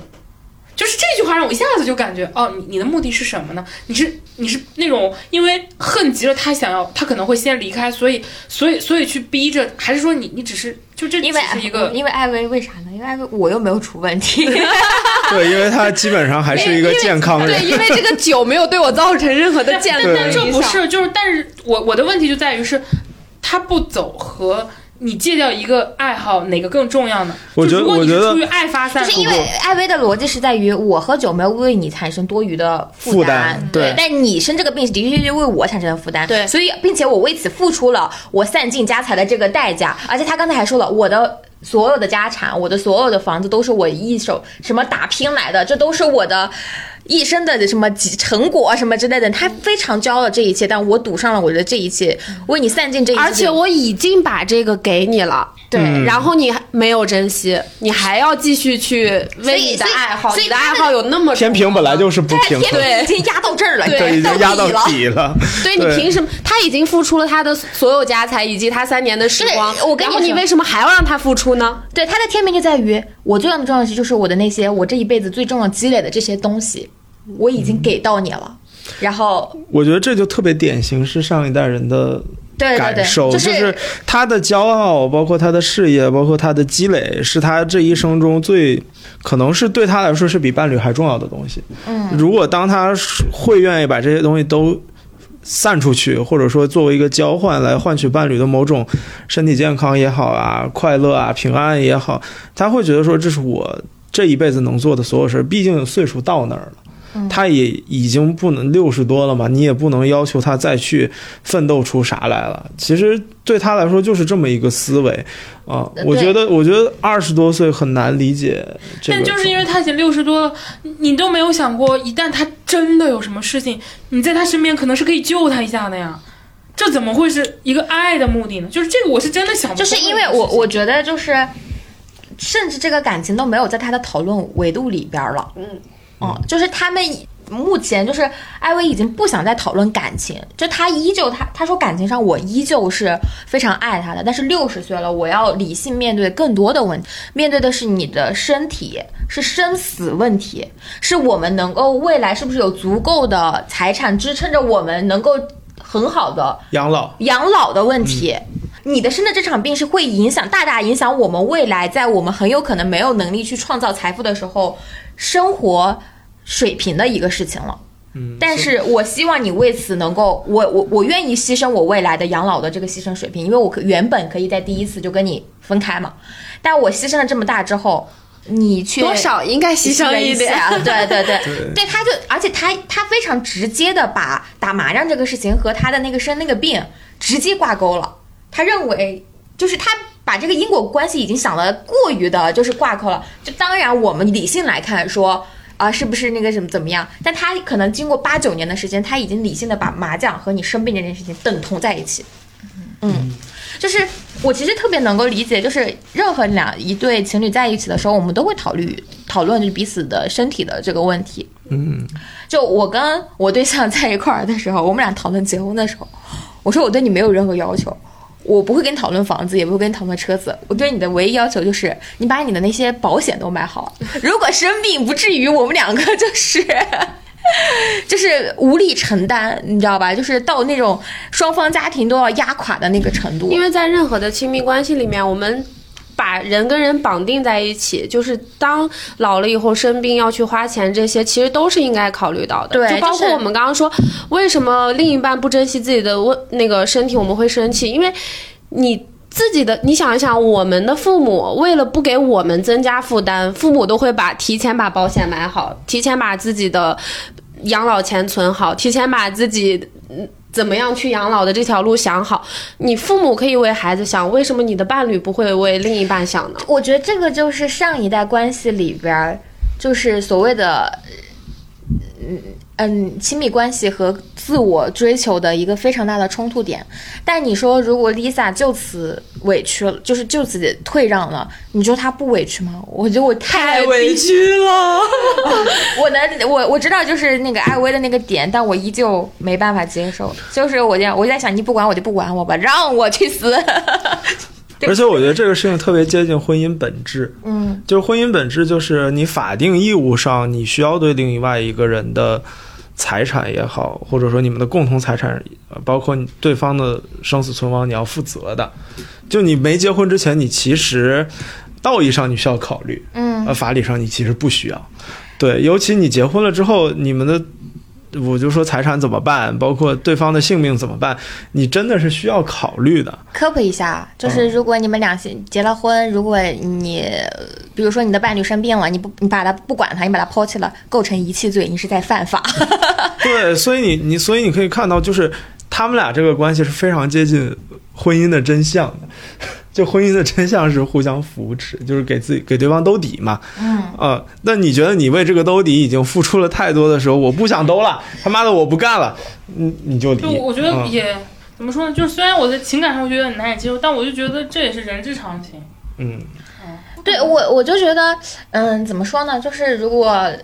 我觉得 Lisa 可能要认清的一点是，我我们我首先啊。我觉得让六十岁的人通过一个节目改变自己的人生观、不可能价值观，不可能我我是不行的。这有一点，我觉得艾薇很可爱，就是她说。你这么一想，我好像可以想象。她说：“但是我有另一个我出来说他们都是错的，这点我觉得很真实，就是那一瞬间。你就不要说艾薇六十岁了，三十岁想让我改，我也是够呛。但是你就我觉得就是，我觉得 Lisa 要要可能要接受一点，就是我到底是爱他这个人对于我来说更重要。我觉得成年人就是在取舍，你做任何的决定永远都在取舍。就是到底是爱他这个人，跟他生活在一起，对于我来说更重要，还是我想要自在的生活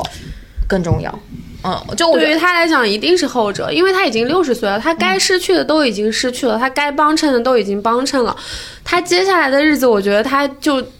真的为自己过吧，真的。对，因为艾薇可能也会也为也从某种程度上来说，我为什么不能离婚问为自己过呢？我就是对于他来说，可能 Lisa 就是一颗定时炸弹。这个话很难听，但我觉得可能对于他来说，他就是这样的。我猜啊，他的想法是我已经救过你一次命了，嗯，你这条命大就是概百大概百分之八十是我的吧，我也别说死了吧。那你下一条命，我还要给你百分之一百的兜底，我觉得对对我这条命来说，我不值得。我不是说这样就对啊，但是这个我觉得就像郭郭说的一样，它很符合人的常理的心态，因为我相信我们自己好像很难有这种经验啊。但是实际上，你站在他的那个处境里边，你去想，确实是这样。嗯，对我都已经把我的前半生、大半生，我最有精力的大半生都奉献给你了，我的积累都奉献给你了，你还要我后边我没有能力再去冲刺的这后半生再就是奉献给你是很难的。就大家现实一点，就是钱这个东西，对于很多尤其是上一辈人的人来说，不容易的，就是价值体现。我我觉得不不不是不光是钱这么简单，就是他的这个照顾啊，就是我说句不好听，他他他比钱是更消磨消磨人的，他就核心他我觉得是不是钱的问题，就是他能给的都已经给给了，对，嗯就我觉得在这个体系下，就是我会感觉，因为我会忍不住去想啊，那再分开，就明显这个 Lisa 这么在意、这么不想分的情况下，他们俩还是分开了。而且艾薇又从始至终都这么坚决，难道他们两个分开之后，难道说 Lisa 没有找他说过哦，我不打麻将了，我们两个不要这样，我之后再也不打？他难道不会说这种话吗？其实未来线老师想那个很乐观，他刚刚想的是，哦，他他还是想追求自己的生活，所以他不愿意委屈自己跟他在一起。但是我这个人已经想到，他可能他可能已经委屈过了，他已经找他说过，但是没有用，就是这个事情只是一个开关，摁下这开关之后，等于说艾薇已经找到一个、一个理由，就是。嗯，想我们回不去想清楚了，就是我我觉得我现在这样就会更好，就我可能有一样我不成熟的想法啊，就是为什么我想这种为什么我觉得得会兜底的原因，就是因为他们的那种关系，我能够带入我生活中的，其实是我的，就是我和我父母的关系。我在某一些决定上跟我父母是有非常大的冲突的，嗯，然后我我后来跟自己说的就是那个冲突就是在于，我告诉你这件事情的后果是什么，但是你就非得给我怄这个气。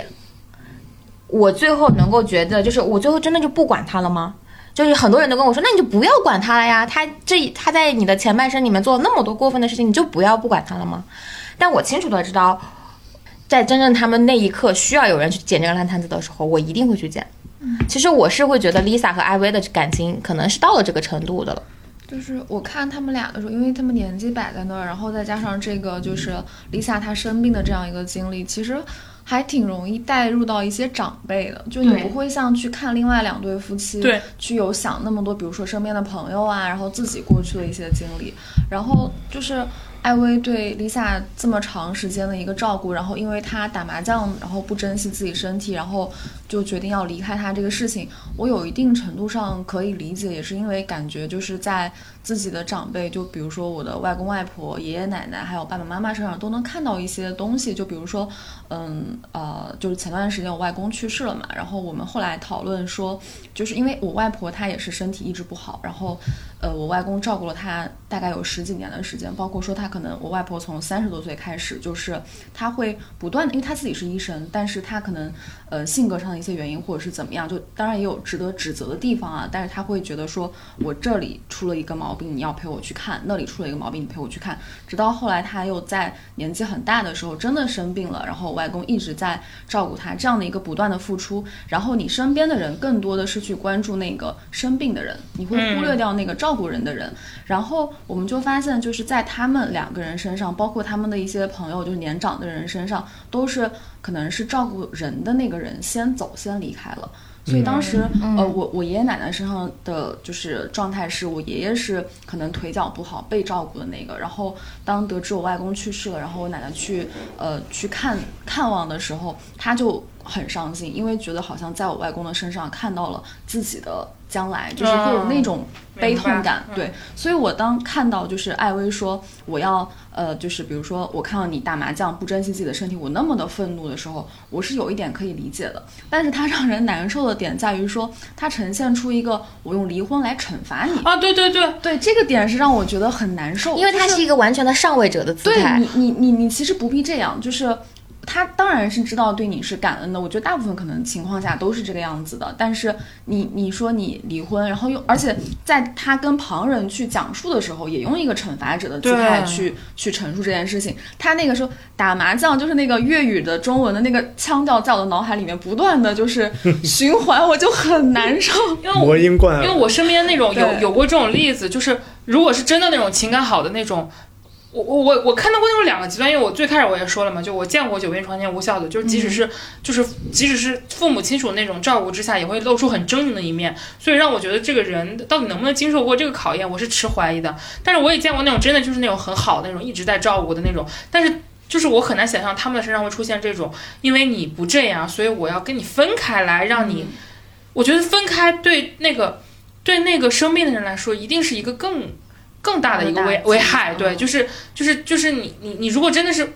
那你是更爱他还是更爱自己呢？我就我就会我就会，这样我觉得。人可能很难承认自己的自私，所以对他要用一个借口来掩盖这个东西。但我不觉得这样有问题啊，我只是嗯我只是说一个我这件事的判断，就是因为我我也觉得就是没有谁就是天生就欠谁的，我们就是要去歌颂那些怎么怎么样，对吧？就是我觉得人人都是有那个那些点点在的，就是我只是觉得比较遗憾的就在于就是你就是你你你一定要就是去去正面的去。尤其是当你还健康，或者当你你自己可能也的确还爱他，但是那个时候你又必须要直面的事情就是我我爱自己，或者说我的疲惫感是要是要大于对他的爱的，就是我这件事情对两方的任何一个人都是更深重的精神伤害吧。选了一个很不体面的方式。对嗯就是难道说他们身边的这种争议声会会小吗？我觉得也不会啊，就是对吧？就我我理大家肯。定也会说你们六十岁了还离婚，甚至就，然后大家真的会因为艾维说他打麻将，然后这件事情去怪 Lisa 吗？我觉得不会，我觉得更多的人也会在想，会我们刚刚的想法啊，其实只是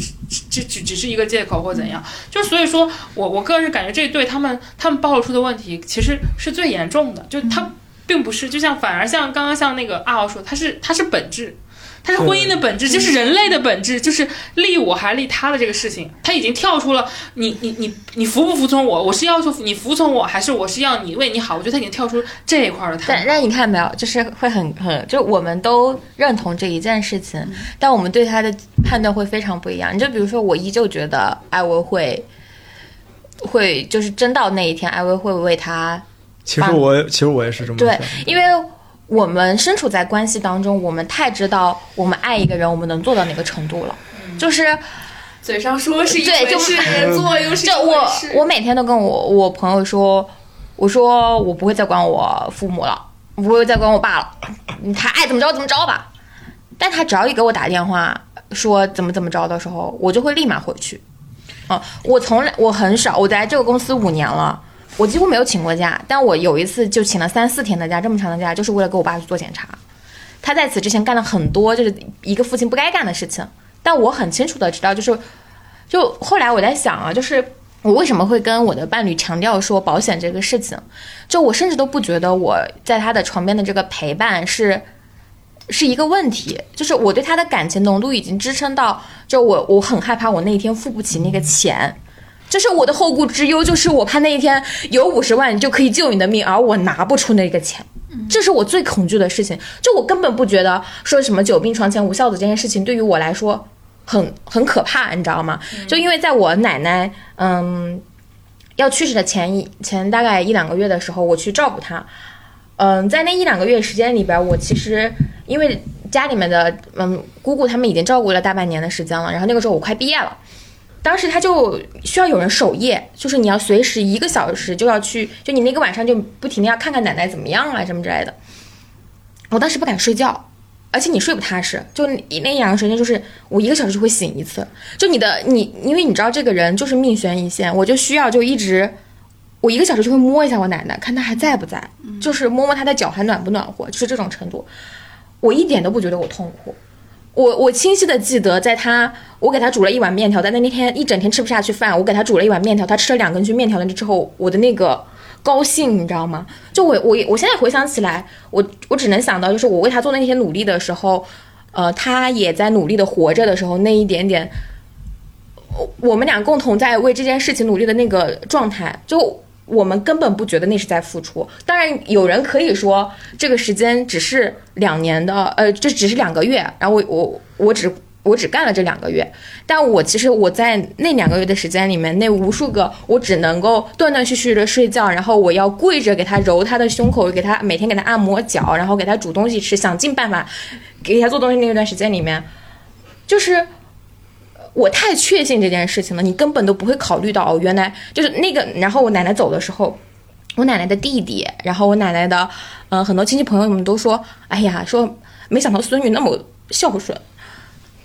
就你根本想不到这个事情。就是你要相信人的感情，就是会能够让你支撑，愿意让你去做所有的努力。就怎么说？我感觉我我我听完安心说这句话，就是我觉得能深刻的感知到，就在一段情感关系的人，跟我这种不在一段情感关系的人，我们对对事情的看法是，我现在感觉我的状态就很像刚刚那个呃阿浩老师说那个那个那个谁，就是那个。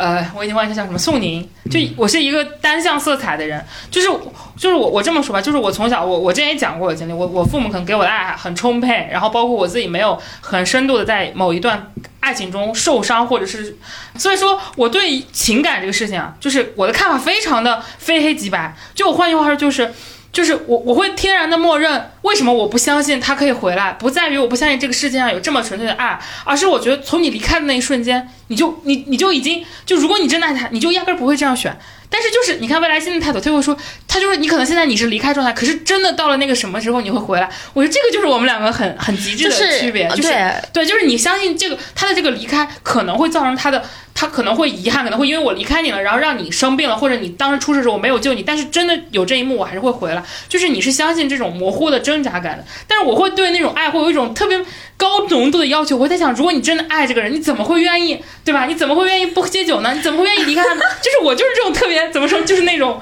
我觉得阿浩老师也笑了，就你可能 get 到我点，就是我就那种非黑即白的这对种理想主义，因为你可能就是没有那种，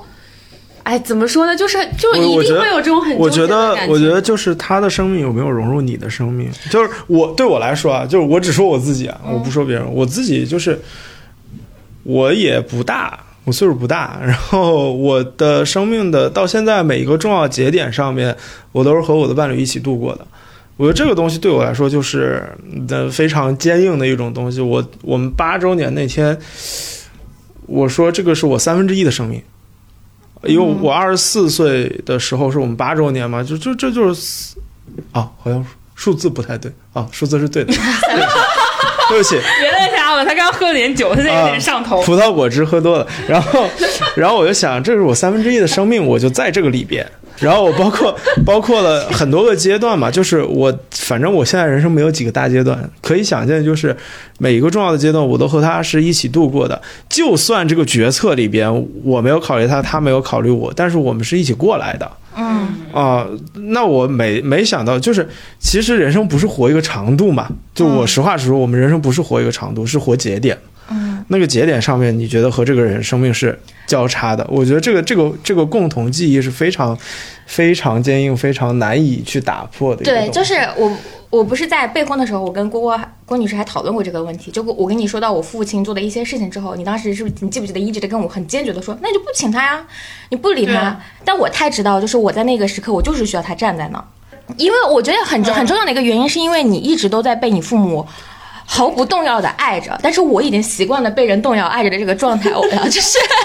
这就是就是魏延老说，我有情感洁癖，就你能不能不要对你身边人要求那么高？就是不管对朋友还是，就是我就是可能就是对朋友，包括就是对父对亲情，就是那种你高浓度的获得之后，你就会自然而然的觉得就应该是这个样子，你不允许有模糊地带，你就是爱就是全全面的支持。奉献、付出和东西，你不能有踌躇，不能有，就是就像刚刚阿浩老师说的那个，就是我难道否认他们的时间长度吗？我不否认，但是我越这样，我就越觉得，那你就更不应该离开他，我就是一个这样的人，就 很就是因为我觉得你要允允许人性带给你的摇摆，就是嗯因为你没有处在那个极端的情况下，所以说，就是我当我遇到这种情感的事情，我我我就会天然的觉得，如果你已经选择了走入模糊地带，就摇摆，我可以接受。那么你在我这里就一定是最坏的那种可能，就是就是我说的，他将来有病了也不会照顾他，就是会会有天然就会有这种的，就因为你不纯粹了。我真是一个小朋友，我感觉这样一比，就是你记不记得在两三年前，我我跟你聊天的时候，我还跟你说过，我说我特别需，我觉得我特别觉得你需要一段非常刻骨铭心 不是，我不是，我不是，我我当时 我没有这么说，我说我觉得因为你需要再建立一个。嗯，更加重要的就是更加稳定的亲密关系，就因为我觉得你现在需要寻找，就不是说劝他谈恋爱，是因为我当时我跟他在说的理由就是这样，我说因为你现在所有的情感支撑都是你的父母提供给你的，他是你的绝对的坚信，就是，呃，因为你的这个关系健康到你不用担心他任出现任何的裂痕。但是但是父母不是陪伴我们这一辈子的人，就是我从私心上，我就是希望你能够找到一个再有一个这样的人，就是你知道吗？我是想这个问题的时候，我的第一反应是为什么不可能？中国艺术这这么发达，真的，我真的是这么想的。我当时这么幼稚，他当时他当时就跟我说：“你在想什么？我爸妈，然后怎么怎么样？”我说：“你有没有想过，爸爸妈陪你一辈子，儿女呃，爸妈只陪你一程，儿女只陪你前半生不是你不管说是陪陪多长时间的问题，是你的生命中不可能只有朋友以及呃父母这这两种简单的关系。什么催婚大会？就是因为我跟你说啊，就是我我每次劝郭女士的时候，郭女士就是 就是那种。没有，但是你看，我们不劝结婚，对但但我们劝谈恋爱。我一直都觉得啦，就是人都是需要亲密关系的，人就是需要感情，呃，滋养一下滋养的。就我我，因为我打小别人都说我特别独，就因为我就是那种，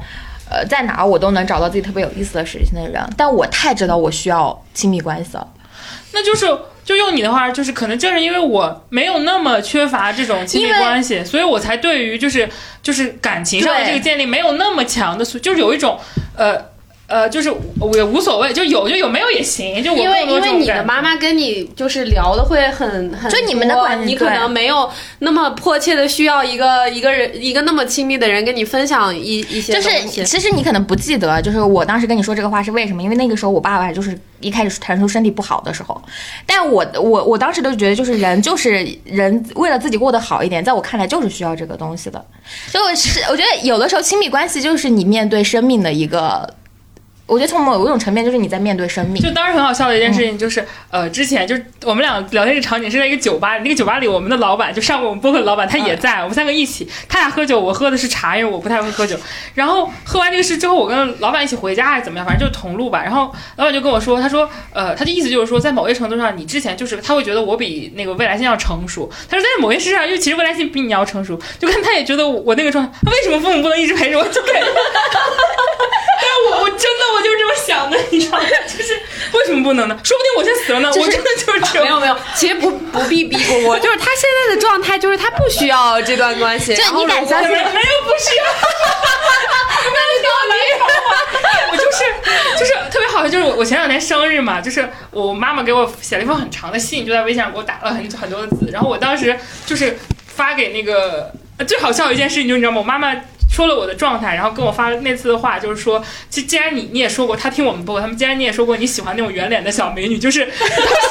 就是我们那一期聊那个女性那一期，那我觉得你可以把对于这种刁蛮小姑娘的这种容忍性也放到很多男孩子身上，你会发现也并不是。我当时是觉得这段很好笑，然后发给了那个他们，就是包括叉叉，就是我们那期录播客，我说你看我妈已经开始用这个反向来 push 我了，她可真记得真准啊，就是这都已经活学以致用了。就是而且我妈是一个很有那个离场感的人，他就很知道最后怎么去上一下，让你。就是我妈妈快退休了嘛，她给我那封信文笔非常好对，我，们前面的铺就是，前面的铺垫就是铺垫就是各种，哎呀，你已经多少多少岁了，就是你长成一个骄傲的大姑娘，然后开始夸你，然后夸完你之后就说，感觉最近我们两个的状态好像就没有那么的无话不谈。我当时心里还咯噔一下，然后我开始反思我自己，我想为什么？可能是因为呃，最近我我我也很无聊，因为我的生活他都知道，因为他很关注我，之前有很多他。那些日常都说不出，现在和日常他都完全了解，所以我们两个电话可能聊个之前可能聊两个小时，现在就聊三十分钟就聊完。他说经常三十分钟就挂了电话，不知道该说什么。但我们两个一个星期要打好几次，所以我觉得也足够呀。就是当他说完之后，我还是在反思，然后发现话锋一转，所以我觉得可能正常的时候，这时候应该聊聊孩子，聊聊对象。可是呢，你就说没有，然后我就 get 到什么意思了。然后就是说妈妈希望你能够像主动的就对朋友啊，对什么一样去追求感情，然后开始 push 那个圆脸小美女的案例。然后聊完之后就总之还祝你生日快乐，就是怎么怎么样，然后成为一个更怎么怎么样，最后回归到你是个什么人，妈妈爱你。然后到最后到这块儿都是很正嘛，然后突然就说了一个最后一句话是这样写的，我现在都记得我妈怎么说的，就是说，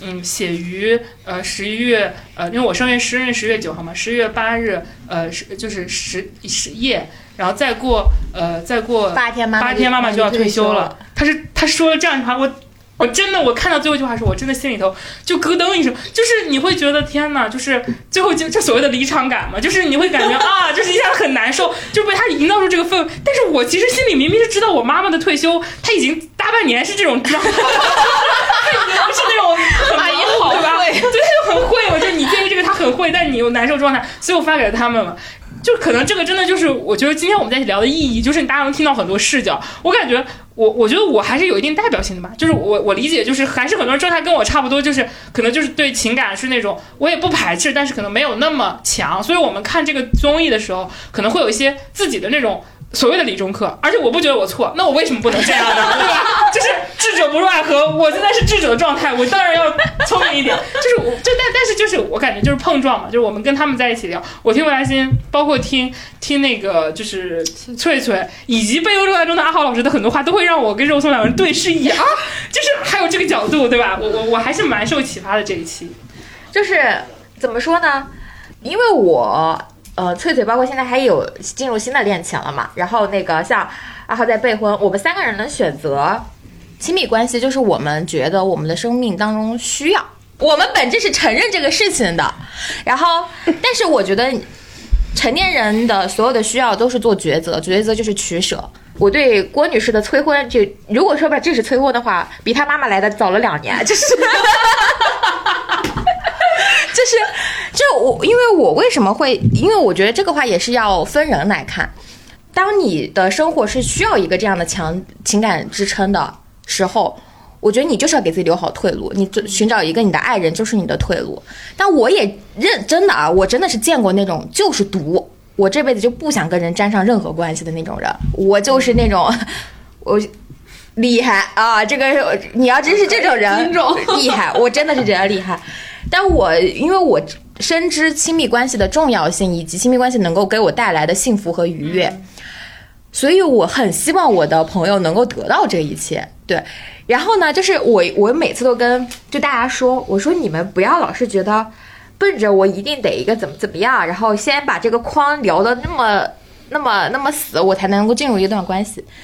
就两，我们现在都是一个可以完全为自己行为负责的人，我们就单纯的去选择关系就好了，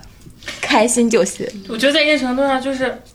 就是他的这个他的这个心态，就可能就像长辈的心态一样，就他们会，他们其实并不是。呃，父母并不是真的觉得你一定要就是找个男的或者怎么样，他们可能就更担心的就是有一天可能他们如果离开你了，然后你你可能也需要新的亲密关系去去开启你你你就去走出来这个事情，可能就做个支撑嘛，就所以看再见的时候你也会在想，就尽管这几对都是那种被亲密关系折磨到一定程度，或者是在这其中嗯很痛苦的时候，但是你也会在想，他们可能也是从中获得了很多支撑，或者是呃有有积极正面的一一一面嘛。我觉得他这个节目能。激发起这么多不在的、不在的和那个即将进入的这些人，这么认真的去探讨、去去那个，对吧？去去代入，我觉得这是他的魅力吧。我觉得，就因为重要才会困扰。你不在你不在乎的事情，你会困扰吗？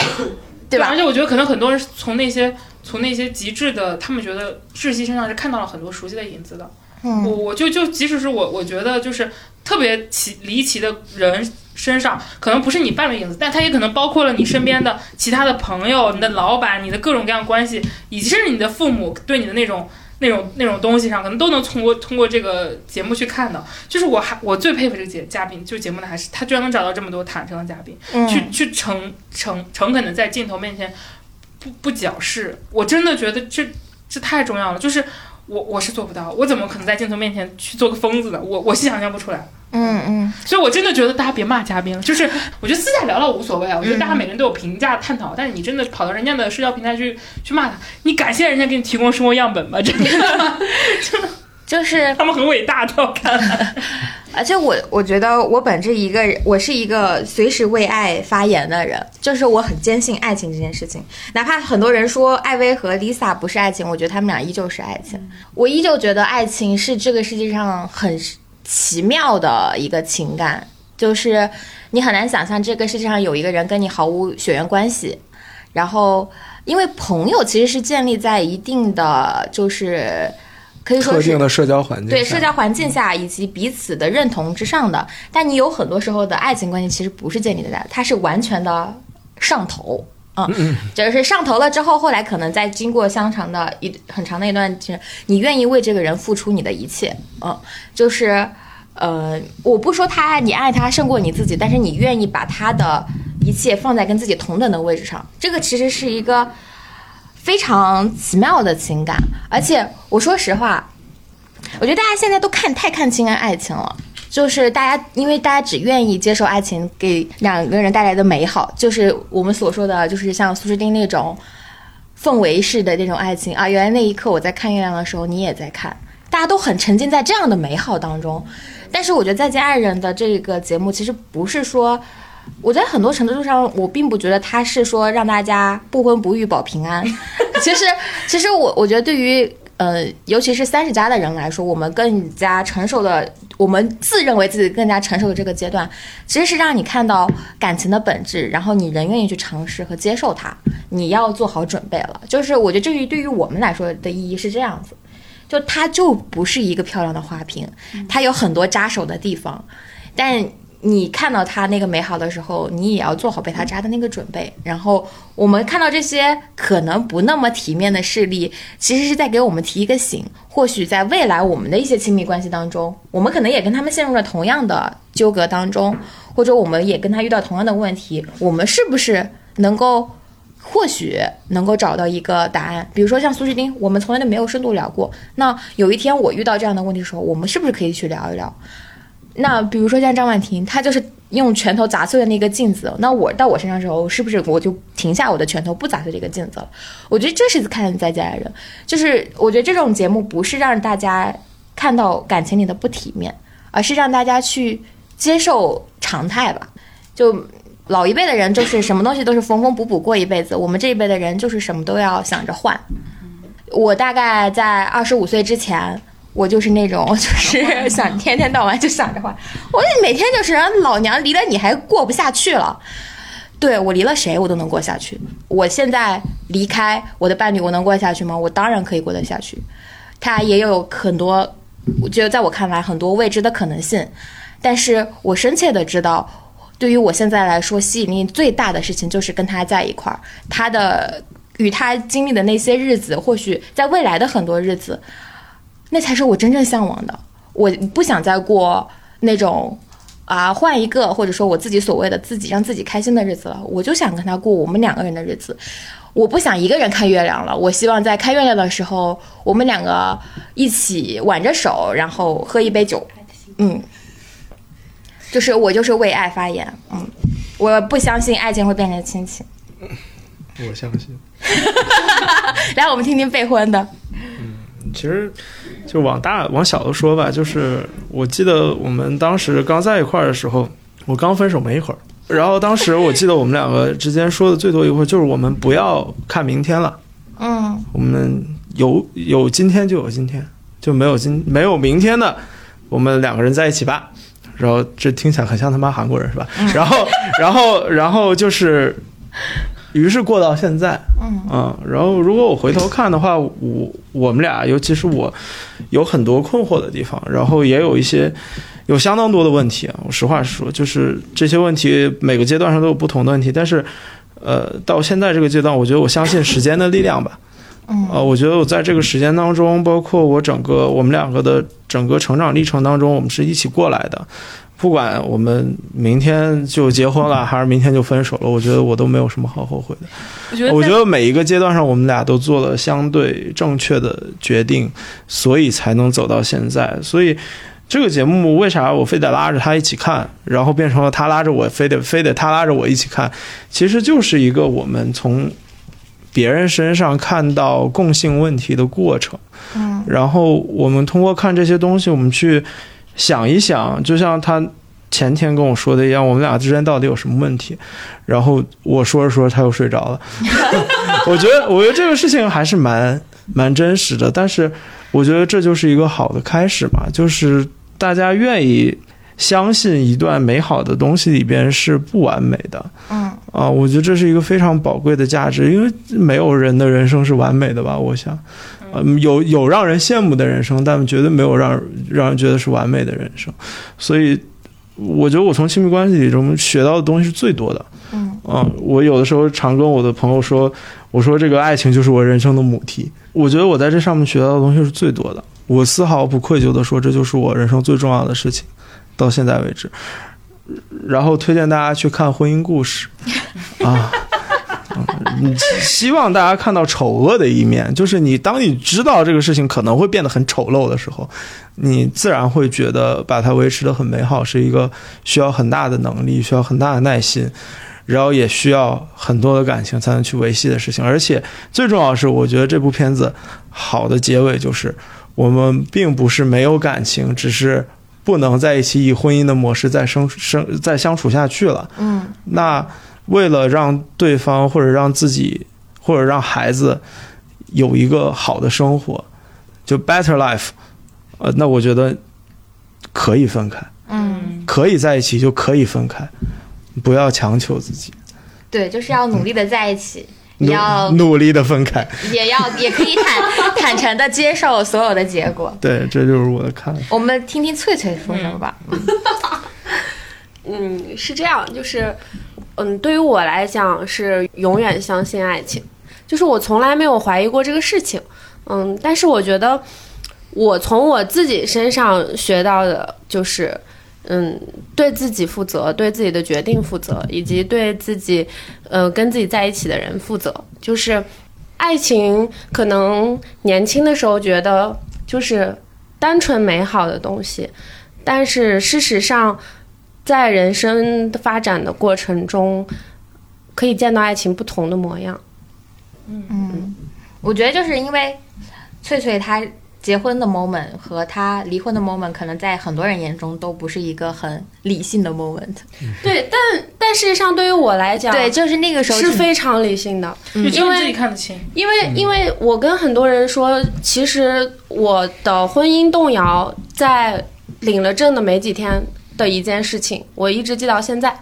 那实际上是那件事情促成了我可能几年五六六五六年以后的这个离婚。嗯啊，就别人觉得我的离婚是非常的可能不理性的，但对于我来讲，我的种子在那个时候就埋下了。但是在这五六年期间，我没有想过离婚，因为我想的是，我们先要把这段关系尽力的经营好。嗯嗯但是五六年之后，可能发现我们没有办法，就可能我们是真的从本质上没有特别适合。因为我到现在都觉得我没有错，他也没有错，嗯嗯，但是我们不太适合。所以我觉得我已经把我离婚的念头挪到了五年之后，就是我对这段感情的负责。对，嗯嗯，就尝试过了不行。对，嗯嗯那那个肉松呢？哦，肉松已经掉线了，也没有，因为我刚刚听你们讲，就是因为毕竟我跟姑姑是同一个视角嘛，就是都是单身，但我发现其实也是有不同的。就比如说，嗯，他说未来星对他进行这个催婚攻击的时候，然后他的第一反应就是他的反击是，那为什么科技不能发达到就是 爸妈的那个，对吧？然后，但我其实经历类似的事情的时候，我的反应是。我觉得就是，难道只有我一个人会选择独身会一辈子吗？然后我觉得，难道大家没有会找到一个方式，我如何一个人应对衰老吗？我的我的想法是这样的，包括其实你没有成熟，你就做好一个人的准备了，我没有。只有你是幼稚鬼。就我觉得可能这个也和我爸爸对我的一个就是灌输有关，因为他从小就很小的时候我就知道，就是在他的嗯排序里面，就是他也不能说把妈妈放在我前面，但他是能够清楚的认知到，就是我妈是跟他。更长陪伴时间的一个人，就是他的父母会离开他，我会离开他，有自己的生活，所以他就跟我讲，就他不反对我，就是他只要我不违法，我干啥他都可以。就是如果说我以后一直不找另外一个人跟我一起的话，他也能接受。他说，那你就要处理好你自己的一个养老问题。所以我的注意力就放在那个上面。但是我发现，就是我去年看《再见爱人》跟今年看，就是也是有一些变化的。就可能去年有的时候，比如说。嗯，看到网友的一些发言，包括我自己的一个想法，就是会觉得哦，婚姻真的是还挺可怕的。包括有很多人发现我很倾向于单身的一个生活，我也很开心。他们会有一个直观的想法是，他会关心说，是不是你的父母的婚姻很糟糕，给你留下了一个阴影，所以你不愿意走进婚姻，走进亲密关系。但其实是是相反的，就是我爸妈的关系很好，但是呢。呃，会出现一个情况，就是我会发现他们关系都那么好了，还是有一些磕磕绊绊。就我觉得，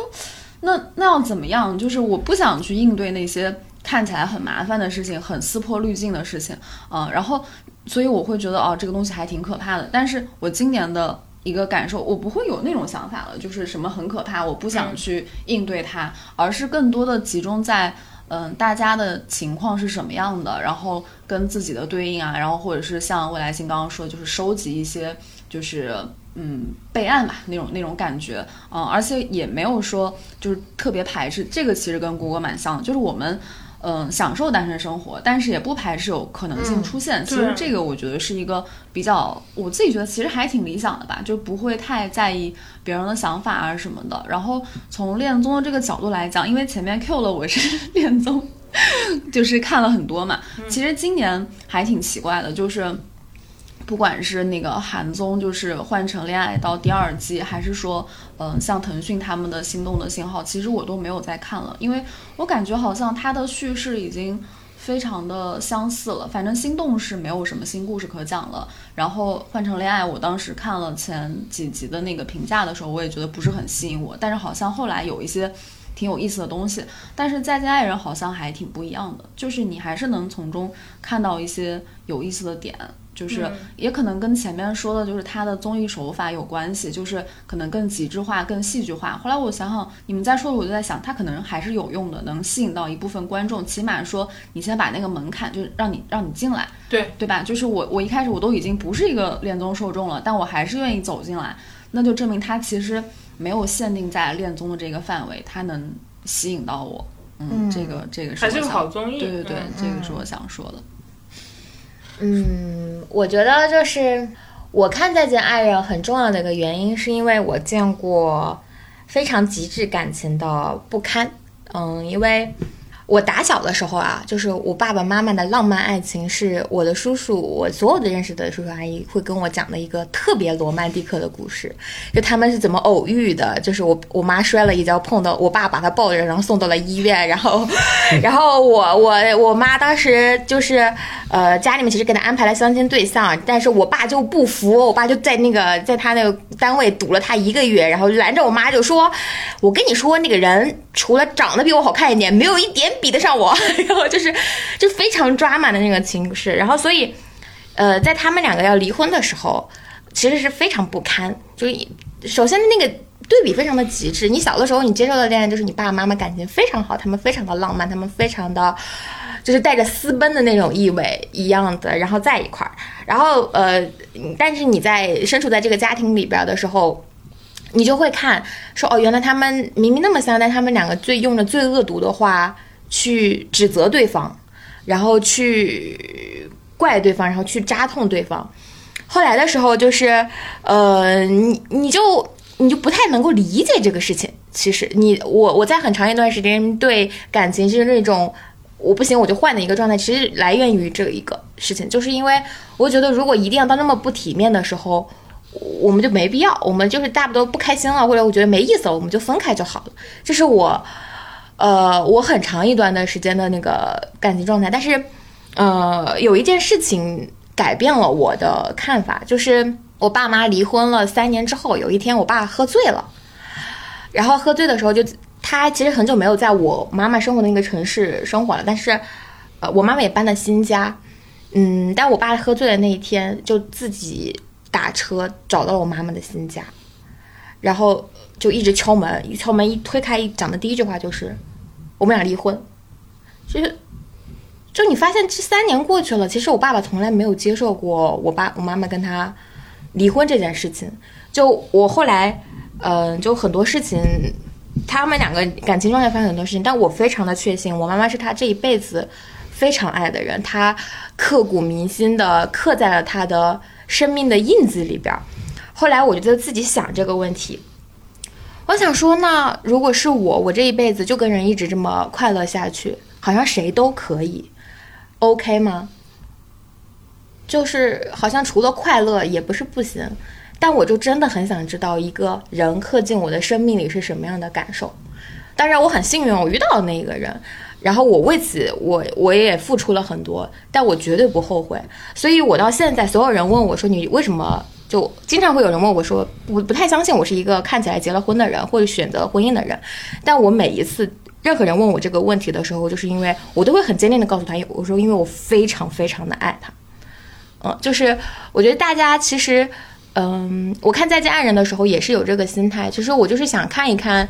人们当中为爱，因为我觉得来上这个节目的任何一个人，其实都是为了给自己找到一个，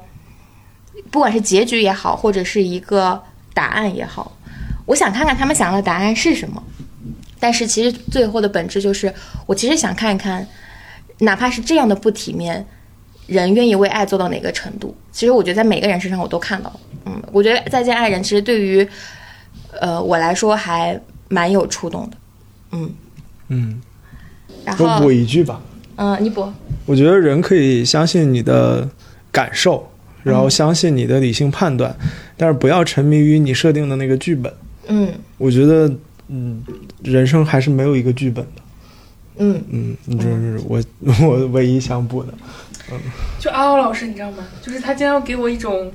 他马上立地成佛的感对，觉。就是他，他他明明他明明就是还挺小的，就二十五岁，就为什么可以在情感上如此的老成？就而且他他其实算是我们公司的那种优质男性代表了，就是因为我相信时间的力量。还有什么要补充的吗？没什么了。行，那我们这一期就先这样。就是对，其实本来是希望邀请到主创跟我们一起分享的，结果没有请到，嗯，就所以我觉得我们自己的分享也也还行吧，就是大家就凑合凑合听吧，啊，